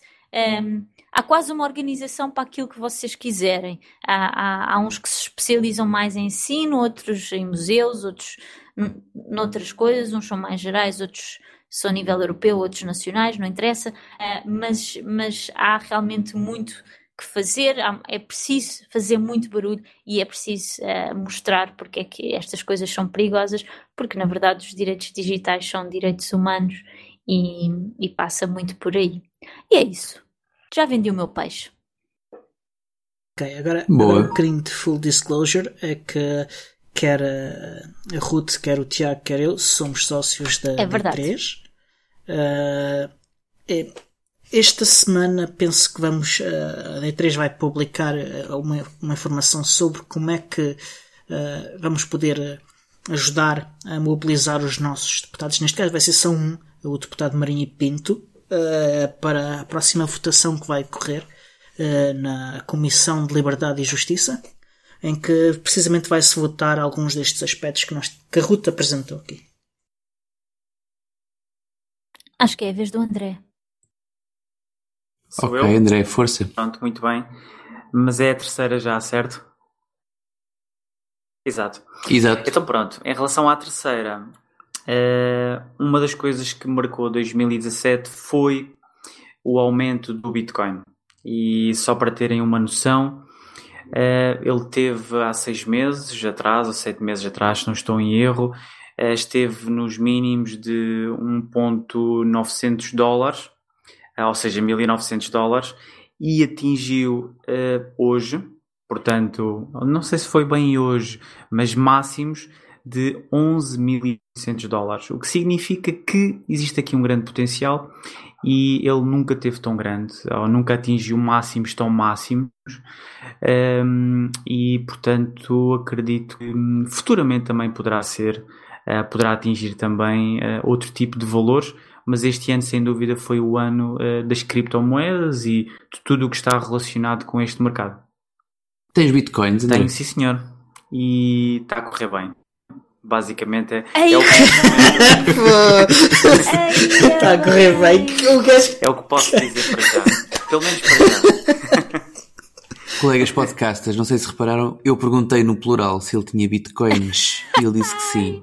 Portanto, o próximo verdade, jantar é ele que paga. Pois, essa parte eu já não posso dizer, mas de qualquer das maneiras. Está dito, está dito. Está Está dito, está dito. Sabem que uma das coisas que eu mais me arrependo na vida, eu tenho um amigo meu que, que, que começou a usar bitcoins muito, muito, muito cedo. E eu lembro-me de me falar nisso. Ele disse, epá, devias arranjar umas quantas. Umas quantas que na altura dava para arranjar umas quantas assim, não é? E eu pensei, fogo, quer dizer, eu, eu, eu ainda vivo da mesada do meu pai, vou estar aqui a gastar 5 euros ou 10 euros nesta coisa que eu, que eu acho que nem existe. Não sei muito bem o que é isto, não consigo sequer explicar a ninguém. Eh, E, que, e que não vai lá nenhum. Epá, e epá, das coisas que mais me arrependo na vida foi não ter gasto aqueles 5 euros. Olha, O truque é não é pensar muito. Não és a é única, não és a única. mas eh, no meu caso tenho arrependo-me só de não ter feito mais cedo. Ter, eh, não ter pensado nisso mais cedo. Mas de qualquer das maneiras, eh, como estava a dizer, eh, está a correr bem. Para já. e ficamos E por aqui, é ficamos melhor. por aqui, não é? Ora, vou para a minha terceira então. Uh, se mais ninguém quiser meter-se com o André sobre as bitcoins. Força. Um, e que se prende com. Isto é, é, uma coisa que começou, pelo menos um sentimento comigo, começou já no ano passado, no ano anterior, portanto 2016, mas que em 2017 se afirmou brutalmente, que foi a, a, movimentação de toda a comunidade Ubuntu, uh, não só aqui em Portugal, e já falei sobre isso há bocadinho, mas uh, do mundo inteiro. Isso é reflexo nas, nas Ubucons, nas, na vontade de fazer, na, na, na, naquilo que o, que o Diogo falava há pouco sobre o espírito que se vive em cada Ubucon. E uma grande notícia para mim, e, e faço disso notícia, é exatamente a atividade e a, e a, a proatividade com que as comunidades, várias comunidades e, e globalmente a comunidade Ubuntu, eh, espalhada pelo mundo inteiro, uh, tem atualmente. Ora, eu fiz, eu estreiei-me o Bucones na, em Essen, tal como, tal como o Diogo. Uh, era um evento, não era um evento único, porque no final da Ubucon ficou logo decidido que o ano a seguir seria em Paris, mas é um bocado aquilo que se dizia sobre o podcast e sobre outro, outro tipo de projetos e eventos, que é, é muito fácil ter uma ideia, é muito fácil, é, é relativamente fácil levantá-la, mas depois mantê-la é que é o raio. Um, e a comunidade está, e, e, nas suas várias vertentes, seja no desenvolvimento, e o Biports é um, um, exemplo fantástico disso, mas também na parte das festas e, de, de, e, dos, e dos, encontros, está bastante ativa e bastante motivada e, e as coisas querem, e, ainda agora se está a falar em fazer a Ubucon em, deste ano, a próxima, em Espanha, e a ambição é sempre a mesma, que é a deste ano tem que ser melhor que a do ano passado. E a do ano passado teve que ser melhor que a do ano anterior. Portanto, isso é, pá, é extremamente positivo. E, no, e, por um lado até, já levantando um bocadinho a fasquia, quando for, quando chegar a vez de Portugal, é pá, vamos ter que fazer melhor que as outras todas juntas. Mas, mas o espírito que se vive nesta altura é um espírito bastante positivo e que, e que acho eu, pelo menos a mim, motiva-me bastante e acho que motiva-nos a todos. Sem dúvida, sem dúvida. Olha, eh, e eu vou pegar uh, aqui em mais um, um, tema que já foi falado, uh, em direito de autor, e vou falar de uma coisa positiva também, que foi ao fim de mais de 10 anos, finalmente conseguimos fazer progressos grandes no combate ao DRM, mas principalmente à proteção legal do DRM. Ah, o que aconteceu, ah, antes de mais, para todos saibam, uh, DRM, que significa uh, Digital Rights Management, ou Digital Restrictions Management. Uh, o que é que é isto? São tecnologias que são utilizadas para uh, controlar como é que os consumidores conseguem usufruir das obras das músicas, dos vídeos e tudo isso. O que é que isto faz? Impede de fazer cópias ou de mais de X número de cópias e obriga-te a utilizar, a aceder a essas obras utilizando determinado software e hardware em alguns casos e impõe um conjunto de restrições aos jogos, por exemplo, não poder jogar sem online ou sem verificar uma chave, conjunto de coisas desse tipo e que muitas vezes uh, implementam regras que vão contra o que está na lei. Por exemplo, o direito da cópia privada, ou o direito de, de, de, vários outros direitos que estão previstos na lei, como exceções ao direito de autor, para equilibrar uh, o, entre o, o, o, o, criar um balanço entre os privilégios que são dados aos autores e o interesse da sociedade em, por exemplo, permitir a pessoas com deficiências visuais, por exemplo, ou, ou, ou surdos, uh, poderem uh, usufruir das obras. Uh, são um conjunto de direitos que existem. Existem direitos para os autores e direitos para os utilizadores. E a proteção legal ao DRM era até este ano tão extrema que, uh, em caso de conflito, a lei era favorável à proteção legal do DRM. Ou seja, se quisesse fazer uma cópia, mas o DRM não me permitisse, uh, se eu tentasse quebrar o DRM para fazer essa cópia, eu estaria a cometer um crime. Ora, a partir de junho ou julho deste ano, uh, finalmente conseguimos fazer um grande, ao fim de muitos anos, fizemos um trabalho enorme de comunicação e, e diálogo com, com os deputados da Assembleia da República e fizemos com que uh, deixasse de ser ilegal quebrar o DRM uh, para poder usufruir das obras de acordo com as exceções previstas no direito de autor. Ou seja, se eu quiser fazer uma cópia, para ter uma cópia de segurança ou para poder usufruir da minha música num outro dispositivo diferente, eu deixo de estar a cometer um crime se quebrar DRM para fazer isso. Isto é muito importante porque, por exemplo, permite aos utilizadores de GNU Linux finalmente poder assistir a DVDs de filmes legalmente. Uh, isto ainda não foi o suficientemente longe porque as exceções ainda não se aplicam a distribuir uh, software para quebrar DRM e, e, e, e, a, distribuir comercialmente também esse software e mais um conjunto de coisas, mas uh, neste momento Portugal, dos, nos países em que há, há a proteção legal ao DRM, é o país com a, a lei mais progressiva neste aspecto. Uh, há algum. Há, há, aquilo que o Diogo estava a dizer sobre um, uh, eh, algumas tecnicalidades da lei é, é um, isto faz, é um, faz um bocado lembrar aquele sketch do pode fazer, uh, mas não pode, uh, mas pode fazer, mas é proibido, mas pode fazer, e pronto. Mas não uh, deve. é, um, é um bocado por aí neste momento, que é, deixou de ser ilegal quebrar o DRM quando é para usufruto da obra, lá está, aqueles exemplos todos que o Diogo deu, mas também pressupõe que, por exemplo, um utilizador se dirija, sempre que possível, Uh, pronto, isto também parte do bom senso, que é que garante uma boa parte da nossa lei, um, que se dirija aos detentores dos direitos de autor uh, e que, imaginem, eu compro um livro uh, vamos, na livraria do Zé da Esquina. É um livro, é um e-book e tem DRM. E eu digo, olha, mas isto eu não consigo ler no meu e-book. O senhor, por acaso, pode tirar este DRM para eu conseguir ler no meu dispositivo. E se ele não tiver esses mecanismos, ou se ele não se dispuser a fazê-lo, caso eu o faça, não estou a infringir a lei. É basicamente isto que mudou. Porque continua a haver alguma prevalência, o que, alguma predominância perdão, das instituições, uh, sobretudo dos grupos que detêm direitos de autor, uh, sobre um, o utilizador final. O que acontece é que, por exemplo, se vocês forem pedir a uma editora, uma filial portuguesa de uma multinacional, uh, se tem a ferramenta para, para, para, dar cabo do direito de autor, uh, do direito de autor, nada, que para isso, uh, para do DRM, do eles DRM. vão dizer, epá, não, e se formos pedir aos nossos papás lá de fora, eles provavelmente não querem saber de nós.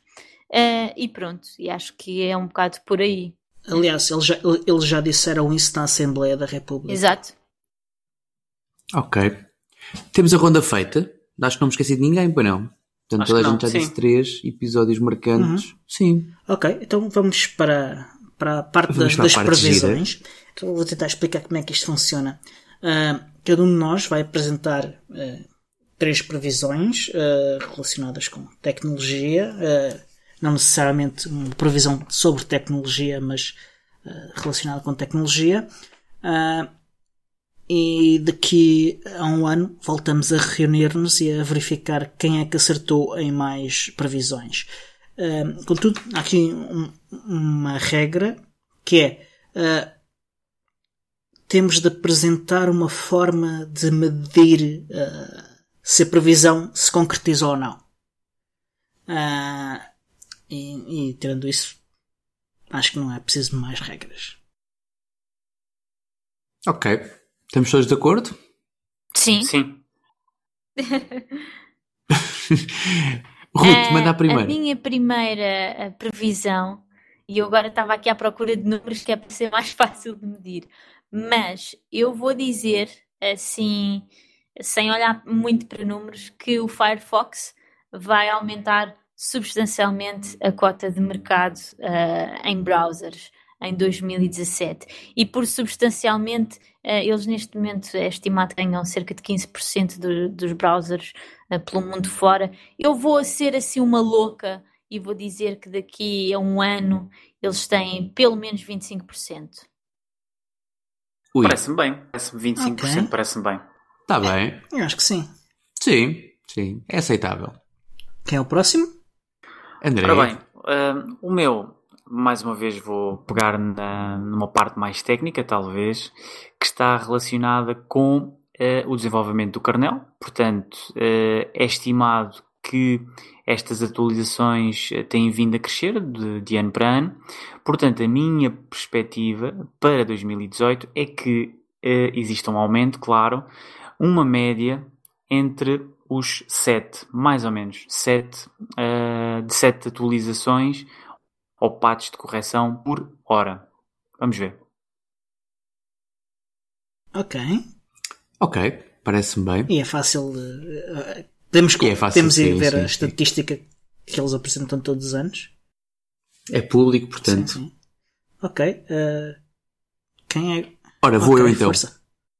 E a minha previsão é uma previsão barra uh, desejo muito forte, que é de, durante o ano 2018, uh, serem lançados três, e isto um bocado também para fazer a vontade à Ruth, serem lançados três novos dispositivos com o Biport, ou seja, três novos dispositivos suportados, não têm que ser dispositivos novos, até porque é complicado fazer um port, mas do leque de dispositivos que atualmente são suportados pelo, pelo Biport, uh, vão ser acrescentados ao catálogo mais três dispositivos. E esta é a minha previsão. E... Bem, eu não estou muito é, por dentro. É, possível. Não estou muito por dentro, é mas. possível, eh, mas é. Talvez. Mas tem, tem um, um seu que de, de usado, mas é possível. Ok, uh, então agora sou eu. Uh, a minha previsão é, é uma previsão para ganhar um ponto fácil, que é uh, o, o remix do Ubuntu, tanto o Unity, o Ubuntu Unity Remix vai de facto avançar e vai se tornar um, um remix oficial uh, e, e, vai, e vai começar já na, na 1804. Isso é batata. Tu sabes e qualquer Isso coisa é... que nós não sabemos. Não, não. Eu, é... Neste momento, a minha informação uh, é exatamente a mesma que toda a gente pode saber, que é ir ao community.ubuntu.com. Uh, não tenho mais informação além disso e do que se ouve nos podcasts, que é tudo público, não tenho mais informação nenhuma. Isso é um, é um ponto oferecido. Pá. Uh, talvez. ok. Mas pronto. Epá, eu te, vocês, vocês uh, deram-me aqui cabo de, das minhas previsões, porque eu tinha assim umas coisas um bocado vagas, não é? Uh, e então eu estou aqui a tentar quantificar as coisas e, e, por isso eu vamos fazer assim. Eu dou a minha vez uh, e volto no final da ronda. Bah, que é para acertar okay. isto como deve ser. Tiago. Ah, bem. Então, André, bem, André. Vamos okay. ter aqui então, alguma pronto, ordem. A minha segunda previsão, obviamente que está relacionada com o Bitcoin, não é? É quase que inevitável não falar nisto. A semana passada tinha aqui uma previsão não, Capitalista. Nada disso, nada disso. Uh, poupado, mais poupado. em, relação, relação a esta questão, eu a semana passada tinha aqui uh, uma, uma previsão um bocadinho mais arrojada, mas estive aqui a ponderar um bocadinho e talvez uh, chegue a esta previsão seja possível. Portanto, para 2018, o Bitcoin chegue aos 20 mil dólares. Portanto, esta é a previsão. Ai, é a semana passada tinha. Bem, é um por mês. Já, é precisamente ah, um jantar eu, por mês. Eu vou fazer aqui um bocadinho. Uh, uma, vou quebrar aqui a confidência de uma coisa. a semana passada o, o André previu 30 mil. É verdade, foi um bocadinho mais arrojado, uh, mas um, acho que 20 mil é razoável. É razoável. Para tudo. É que se é para falarmos sobre a semana passada, temos que dizer que houve um problema técnico e que nós, isto é a segunda vez que estamos a gravar este episódio. Uh, ok. Ruth? Como assim já deu a volta? Alô? Já? Não, não, não, não, sou não, eu. Diogo. Ah, a volta completa ah, é, acabou. Ok, ah, ok, então sou eu. Uh, ok, uh, esta previsão é que o, no 1804 o, o, o Ubuntu terá uh, uma sessão com Xorg por omissão. no 1710 a sessão é com o Wayland, a sessão por omissão, mas no 1804 a, a sessão por omissão se fará com Xorg porque, na minha opinião, o, o não vai conseguir estar estável o suficiente para que Canonical queira arriscar 5 anos de suporte uh, a algo que ainda não está suficientemente maduro. Oh, André, eu acho que o Diogo anda a ouvir um passarinho. Eu acho que sim, apesar de eu não concordar com ele. Eu não concordo. Uh, mas tens uma certa razão quando falas na questão de ser uma versão estável, tem de ser, obviamente, mas uh, no meu ponto de vista acho que seria retroceder e portanto uh, a minha ideia seria ele manter a mesma, o Wayland, mas, como é óbvio, com a possibilidade de escolha do utilizador para Xorg. Pelo menos esta é a minha, a minha opinião. Mas tens toda a razão naquilo que estás a mencionar. Ou seja, a tua justificação é muito razoável e é muito plausível. Mas acho que seria um retrocesso. Não sei. Eu, eu não acho que seja assim um retrocesso digno de nota. Um, continuará, em qualquer dos casos, a ser possível ver uma sessão com o Welland.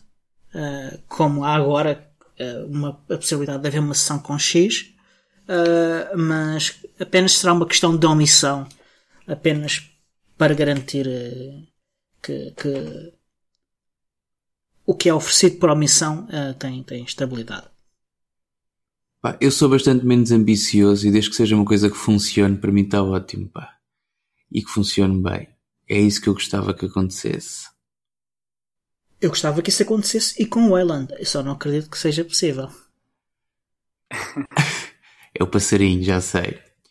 Ruth, como é? Já fizeste o enquadramento teórico? Já tens Fiz a próxima previsão? Tudo e tudo.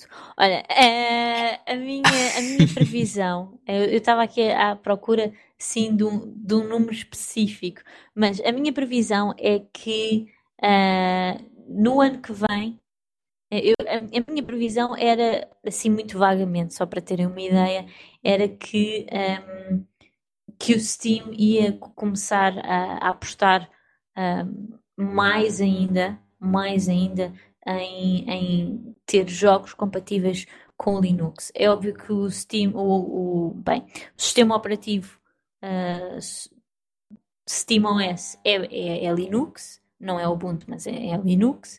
Um, e é verdade que há, há, Por acaso acho que é baseado em Ubuntu. É Debian, por causa dos royalties. Eles começaram em Ubuntu, mas depois a Canonical caiu-lhes em cima e eles subiram. Um bocado como, como aqueles gajos do Norte, como é que eles se chamam? Do IP Brick. Também quando começou, os royalties começaram a pesar, eles mudaram para Debian. Uau, olha, um mais fazia barato. ideia. Bem, eles neste momento têm, uh, de acordo com a, com a, base de dados deles, eles têm cerca de 2.500 jogos que são compatíveis uh, ou que são realmente uh, que, que, que, estão confirmados que funcionam. Não é que são dizem, é que estão, está confirmado que funcionam. São cerca, são cerca de 2.500 jogos. Que, é um, é um não deixa de ser notável. Eu estava a tentar uh, perceber. tu és gamer? Sim, sim. Eu jogo, jogo com bastante frequência, portanto Isso foi um sim. sim muito tremido. Hardcore. Não, mas é hardcore. É hardcore. Uh, se eu, não! É um sim de vergonha? É que eu acho. Normalmente, quando as pessoas dizem, ah, és gamer, pá, sou, sem dúvida, mas uh, provavelmente. Uh, bem, não é provavelmente aqueles jogos que estão associados mais a uma pessoa que joga muito, eu não jogo. Uh, sei lá, tipo. FPS, não gosto nada dessas coisas, também não, não gosto de, de eu, eu costumo dizer que não gosto de jogos feios e não, jogo, não gosto de jogos cinzentos. Uh, portanto, por exemplo, não gosto de gráficos hiperrealistas, não, gosto de pixels, gosto de coisas super fofinhas. Uh, mais retro. Mais retro, uh, mais, mais Nintendo, uh, sem querer assim uh, ferir suscetibilidades, mas, mas pá, a verdade é que são os personagens mais fofinhas, muitos indies. mas pronto, muitos indies. e, mas sim, sou gamer. neste sentido, sou gamer. Eu estava Onde é que tu encaixas o Minecraft? Onde é que eu encaixo o Minecraft? O Minecraft para mim só tem. É fofinho, é pixel, é, pixel, é, feio. Tem uma... é horrível. É horrível. E é tem, muito mal. Okay. tem umas Nunca cores percebi. muito é feias. Se aquilo tivesse uma paleta de cores ligeiramente diferente, era muito giro. Uh, mas é ótimo, é ótimo porque é super livre e pá, eu acho. Eu não, não jogo Minecraft, Uh, pá, os meus irmãos jogam imenso, são fanáticos. Uh, não jogo Rust. Jogas Rust? Uh, eu, olha, eu posso dizer o que tenho jogado ultimamente. Tenho jogado muito Stardew Valley, muito Minimetro, ambos compatíveis com Ubuntu. Stardew Valley, isso não é um jogo tipo simulação é, de sim, quinta uma coisa é assim? É um clone do Harvest Moon mas é uma coisa maravilhosa. É lindo, lindo, lindo, lindo. Uh, mas pronto, eu estava à procura de encontrar uh, o número total de jogos Deixa... que existem no Steam neste momento, que era para fazer a percentagem. É pá, mas esse, esse número está esse número está num podcast, está no Ubuntu Podcast ah, de, então, há 15 olha, dias. podemos pai. ir lá buscar depois. Eles uh, falam exatamente nesse número. Então, uh, é basicamente. E também até e também até está a ser desenvolvido um, um, equipamento, não sei se é o Game Shell ou qualquer coisa desse género, que é estilo um Game Boy, mas um, é com é um projeto open source. Eh, foi uma notícia que saiu há relativamente pouco tempo, que até houve um podcast também falaram sobre isso, eh, que é eh, um dispositivo estilo Game Boy, mas com jogos retro, também antigos. Um, agora não me recordo o nome. Também foi falado, exatamente. Ok. Para quem se interessa por este tema, recomendo que ouçam uh, o podcast, uh, o Ubuntu Podcast, uh, que é a versão inglesa de, deste podcast.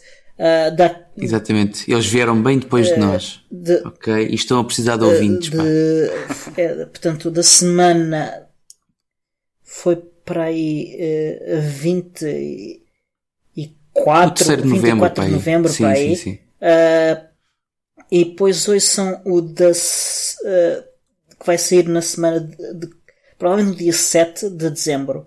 Uh, porque eles, eles falaram de jogos no, nesse anterior e, e no próximo vou entrevistar o Mikey uh, Wiki do, do Solos que, que, está a trabalhar em, em termos de tornar mais fácil a instalação uh, do Steam uh, em qualquer distribuição de GNU Linux. Em, em, especial, uh, sim, utilizando snaps. e então ele, ele, fez umas magias bastante interessantes com snaps. E, e quem se interessa por estes temas é capaz de, de, gostar de ouvir esses dois episódios do, do Ubuntu Podcast. Assim sendo, eu vou dizer que para o ano a, a percentagem de jogos disponíveis no Steam uh, que têm compatibilidade ou que sabe que sabe que funcionam em Linux uh, que é como eles têm no, no, site deles que é isto está provado que funciona uh, vai duplicar Pronto, é o Muito número. Bem. Sim, é um... Temos é de saber agora é... qual é o número, não é? Sim. Para depois uh, vermos se, o, se fica aproximado. O, o, Tiago, o Tiago fica encarregado de amanhã ir obter esse número. Estás a ver se eu falho, não é? Desculpa, Tiago.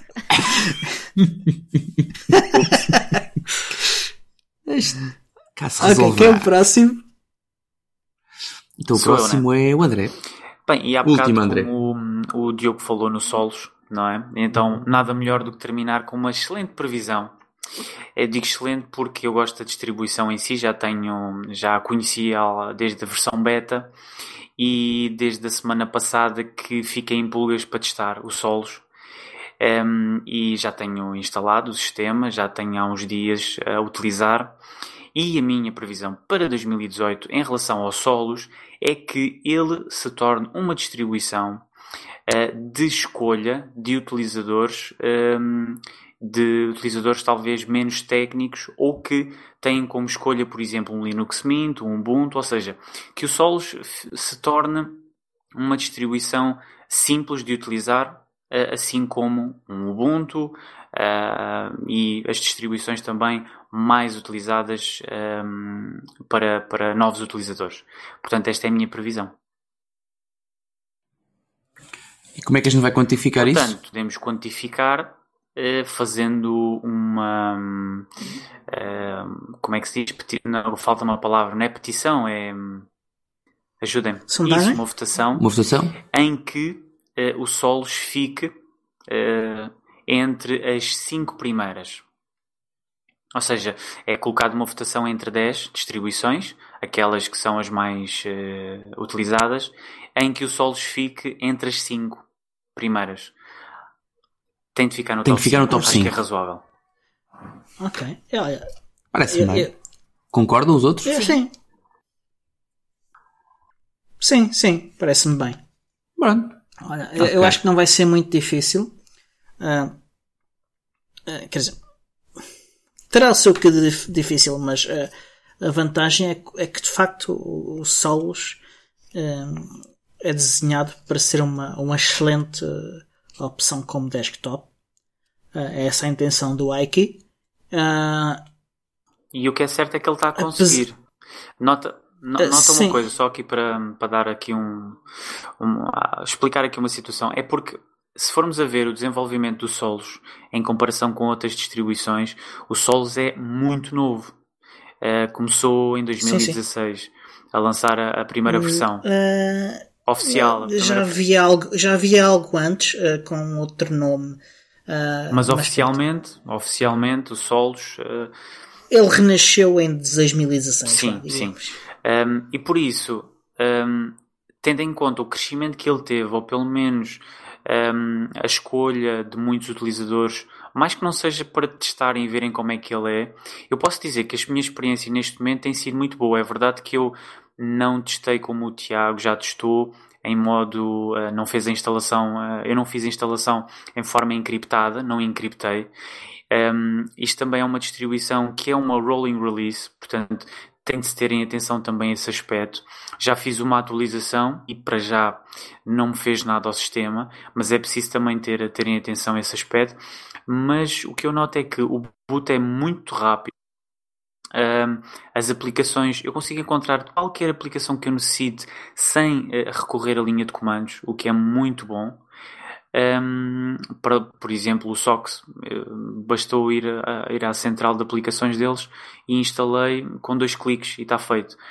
Portanto, acho que é uma distribuição que pode ser uma boa escolha para, para aqueles que não, não têm nenhuma experiência com, com Linux ou têm pouca experiência. Acho que é excelente. Sim, uh, quanto aos updates, eu só quero acrescentar que eu, eu sigo o Twitter do, do Solos e todos os meses vejo pelo menos uma vez o, o Ike a, a, dizer por favor não façam upgrade agora que está tudo lixado. Exatamente, mas isso é bom porque a nível de quem usa rolling release eu já utilizei por exemplo no Manjaro, tive durante algum tempo o Manjaro em utilização e eu nunca atualizava logo quando saía, mas mesmo quando eu utilizava ou mesmo quando eu atualizava uh, havia sempre alguma coisa que falhava, ou um programa que depois deixava de funcionar, ou alguma coisa um, que acontecia. Então deixei o manjar por causa disso. Mas sei que uh, quem entra nas rolling releases tem de ter atenção aos updates. Neste caso do Solos, é mais um aspecto que tem de ter em conta, mas não deixa de estar, para já, pelo menos no meu hardware, está a funcionar bem. Aliás, esta gravação está a ser feita com o Solos instalado. Epá, eu conforme já tinha dito, o meu, o meu, eu instalei solos, ouvi falar tanto bem do solos. Uh, aliás, até em Paris estava lá, estava lá um, uma instalação solos que me deixou que pulou atrás da orelha para experimentar. Só que fiquei um bocadinho desmotivado porque fiz, portanto, logo a seguir à instalação, portanto, eu trabalho com, sempre com encriptação e logo a seguir ao primeiro update quebrou uma encriptação. Não quebrou a encriptação, mas o boot tinha que ser feito pelo kernel anterior. Um, eu esperei 3 ou 4 updates de kernel e de sistema, do modo geral, a coisa não se resolveu. Epá, e neste momento estou a trabalhar com aquilo que eu queria trabalhar, que era com, com, com o desktop Budgie também, e estou a trabalhar com o Ubuntu Budgie e estou, e estou a gostar. Uh, não, não é o meu daily, portanto estou lá para aí 5% do meu tempo total à frente do computador, mas esse bocadinho que lá estou, estou a gostar. Aquilo está, está, está, está engraçado, está bem amanhado e, e acredito que seja bastante agradável para, para alguém que, que procure uma coisa diferente ou, ou que até que eventualmente venha de outros ambientes. Ok.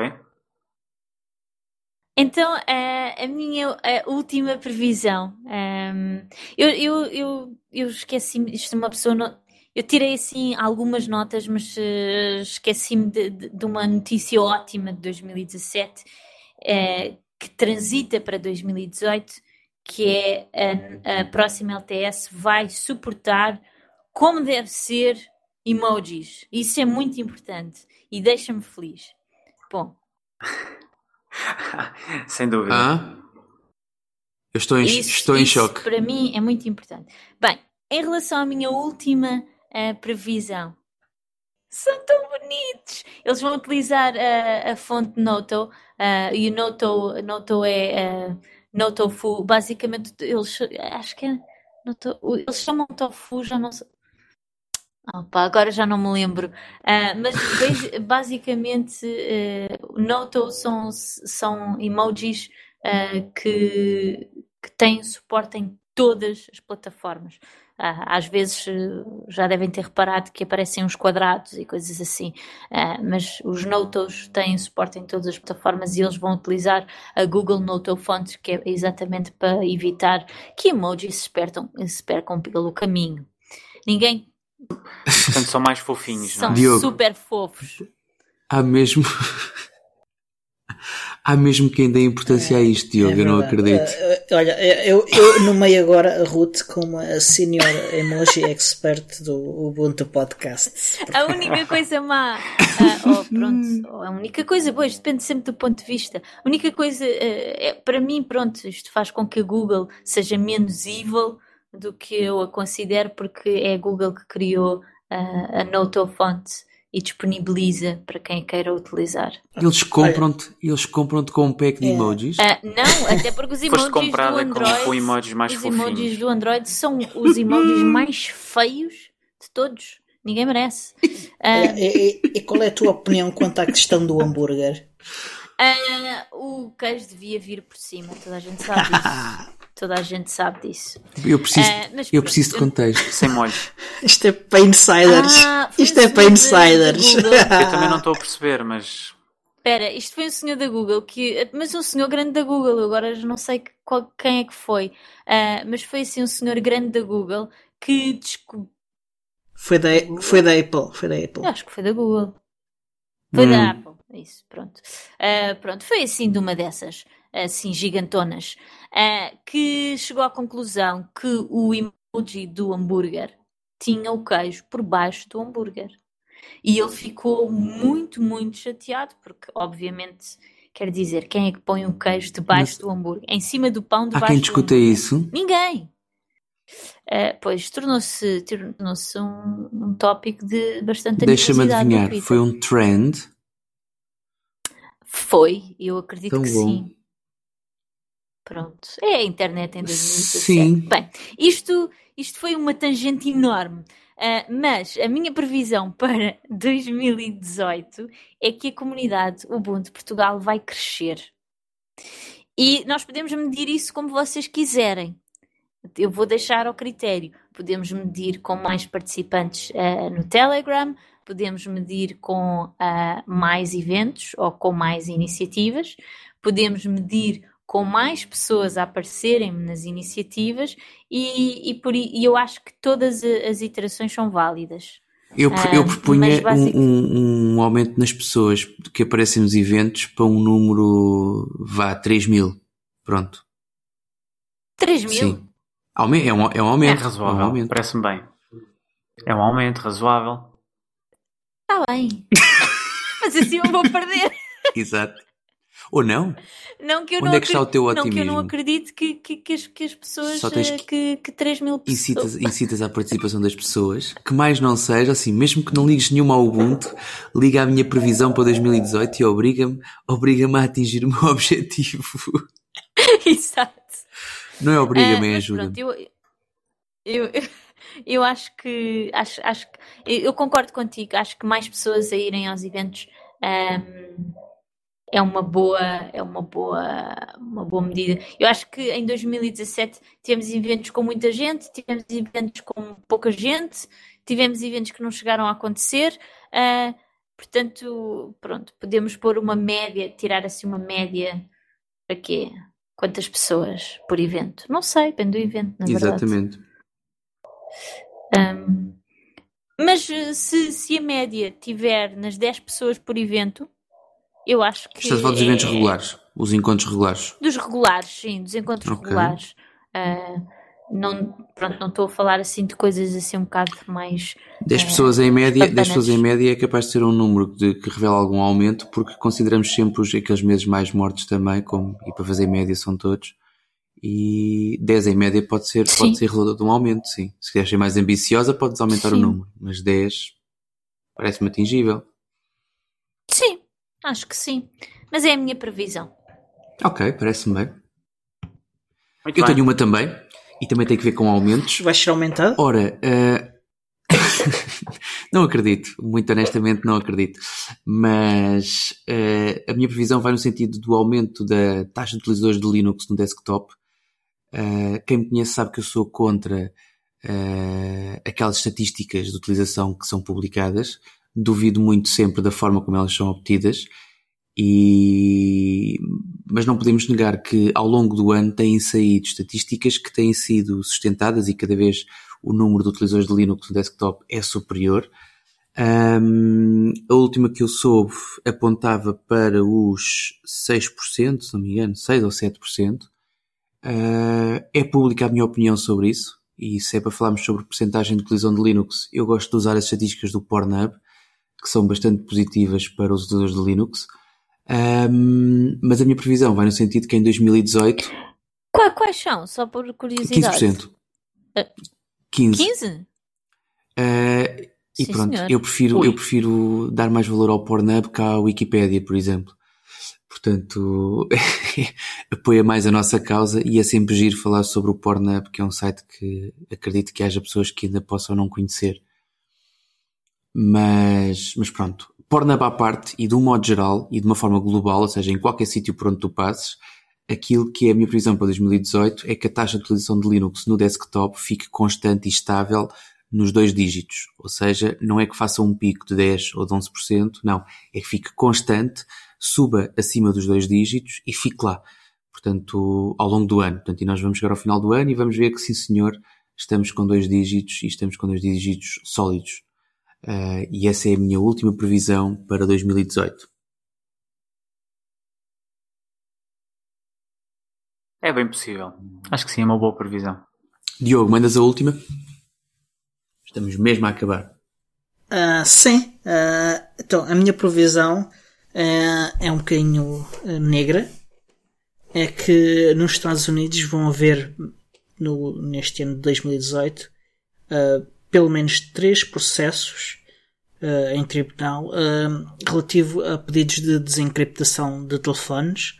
Ah, portanto, o governo dos Estados Unidos vai, através do, do seu Departamento de Justiça, pedir a desencriptação de telefones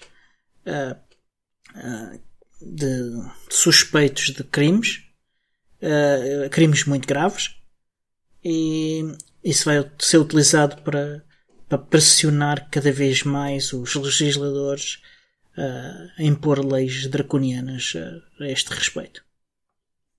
Portanto, três processos. Tem que meter Sim, tribunal. sim. Tribunal. Se a Apple disser a gente desbloqueia isso por, por livre e espontânea vontade, Não, não, não. conta. T- vai a ser tribunal. Eh, e, e não sei se, como é que o tribunal decide. Eh, só sei que vão haver três processos. Sim, sim. Ir a tribunal já conta um. Ok. Parece-me bem. E temos isto fechado então, não é? Eh, não sei se mais alguém quer dizer mais alguma coisa ou se nos despedimos. E vamos jantar à conta do André? É, era porra. Epá, isso foi a melhor cena. Não, pode ser por outro dia. Então, Vou, vou dormir, então. estou cheio de sono já. Sim, isto, isto já é tarde. Ok, olha, pronto. então vamos começar. Uh, Ruta, ah, onde é que te podemos encontrar e, e, ao- e ao Wide Market Podcast? Olha, nós estamos em whitemarketpodcast.co.uk, também em whitemarketpodcast.eu, embora o ponto .eu eu ando ali às cabeçadas com o, com o certificado de segurança, portanto se encontrarem algum erro vão para o ponto co, ah, .co.uk, .co.uk, pronto. Um, também no Facebook e no Twitter, arroba White Market Cast. Uh, e agora, isto agora, já que estamos numa, numa uh, de divulgação, uh, ultimamente, ultimamente, uh, Vem bomba. graças, graças à Mozilla, um, há uma parte do trabalho que tem sido feita no GitHub. Um, uma das coisas que está a acontecer é a, a reformulação do site. Uh, o site está construído em WordPress, mas usa um tema proprietário. E neste momento uh, tenho dois amigos meus, bem, o meu namorado e uma amiga minha, uh, a refazerem o site completamente open source.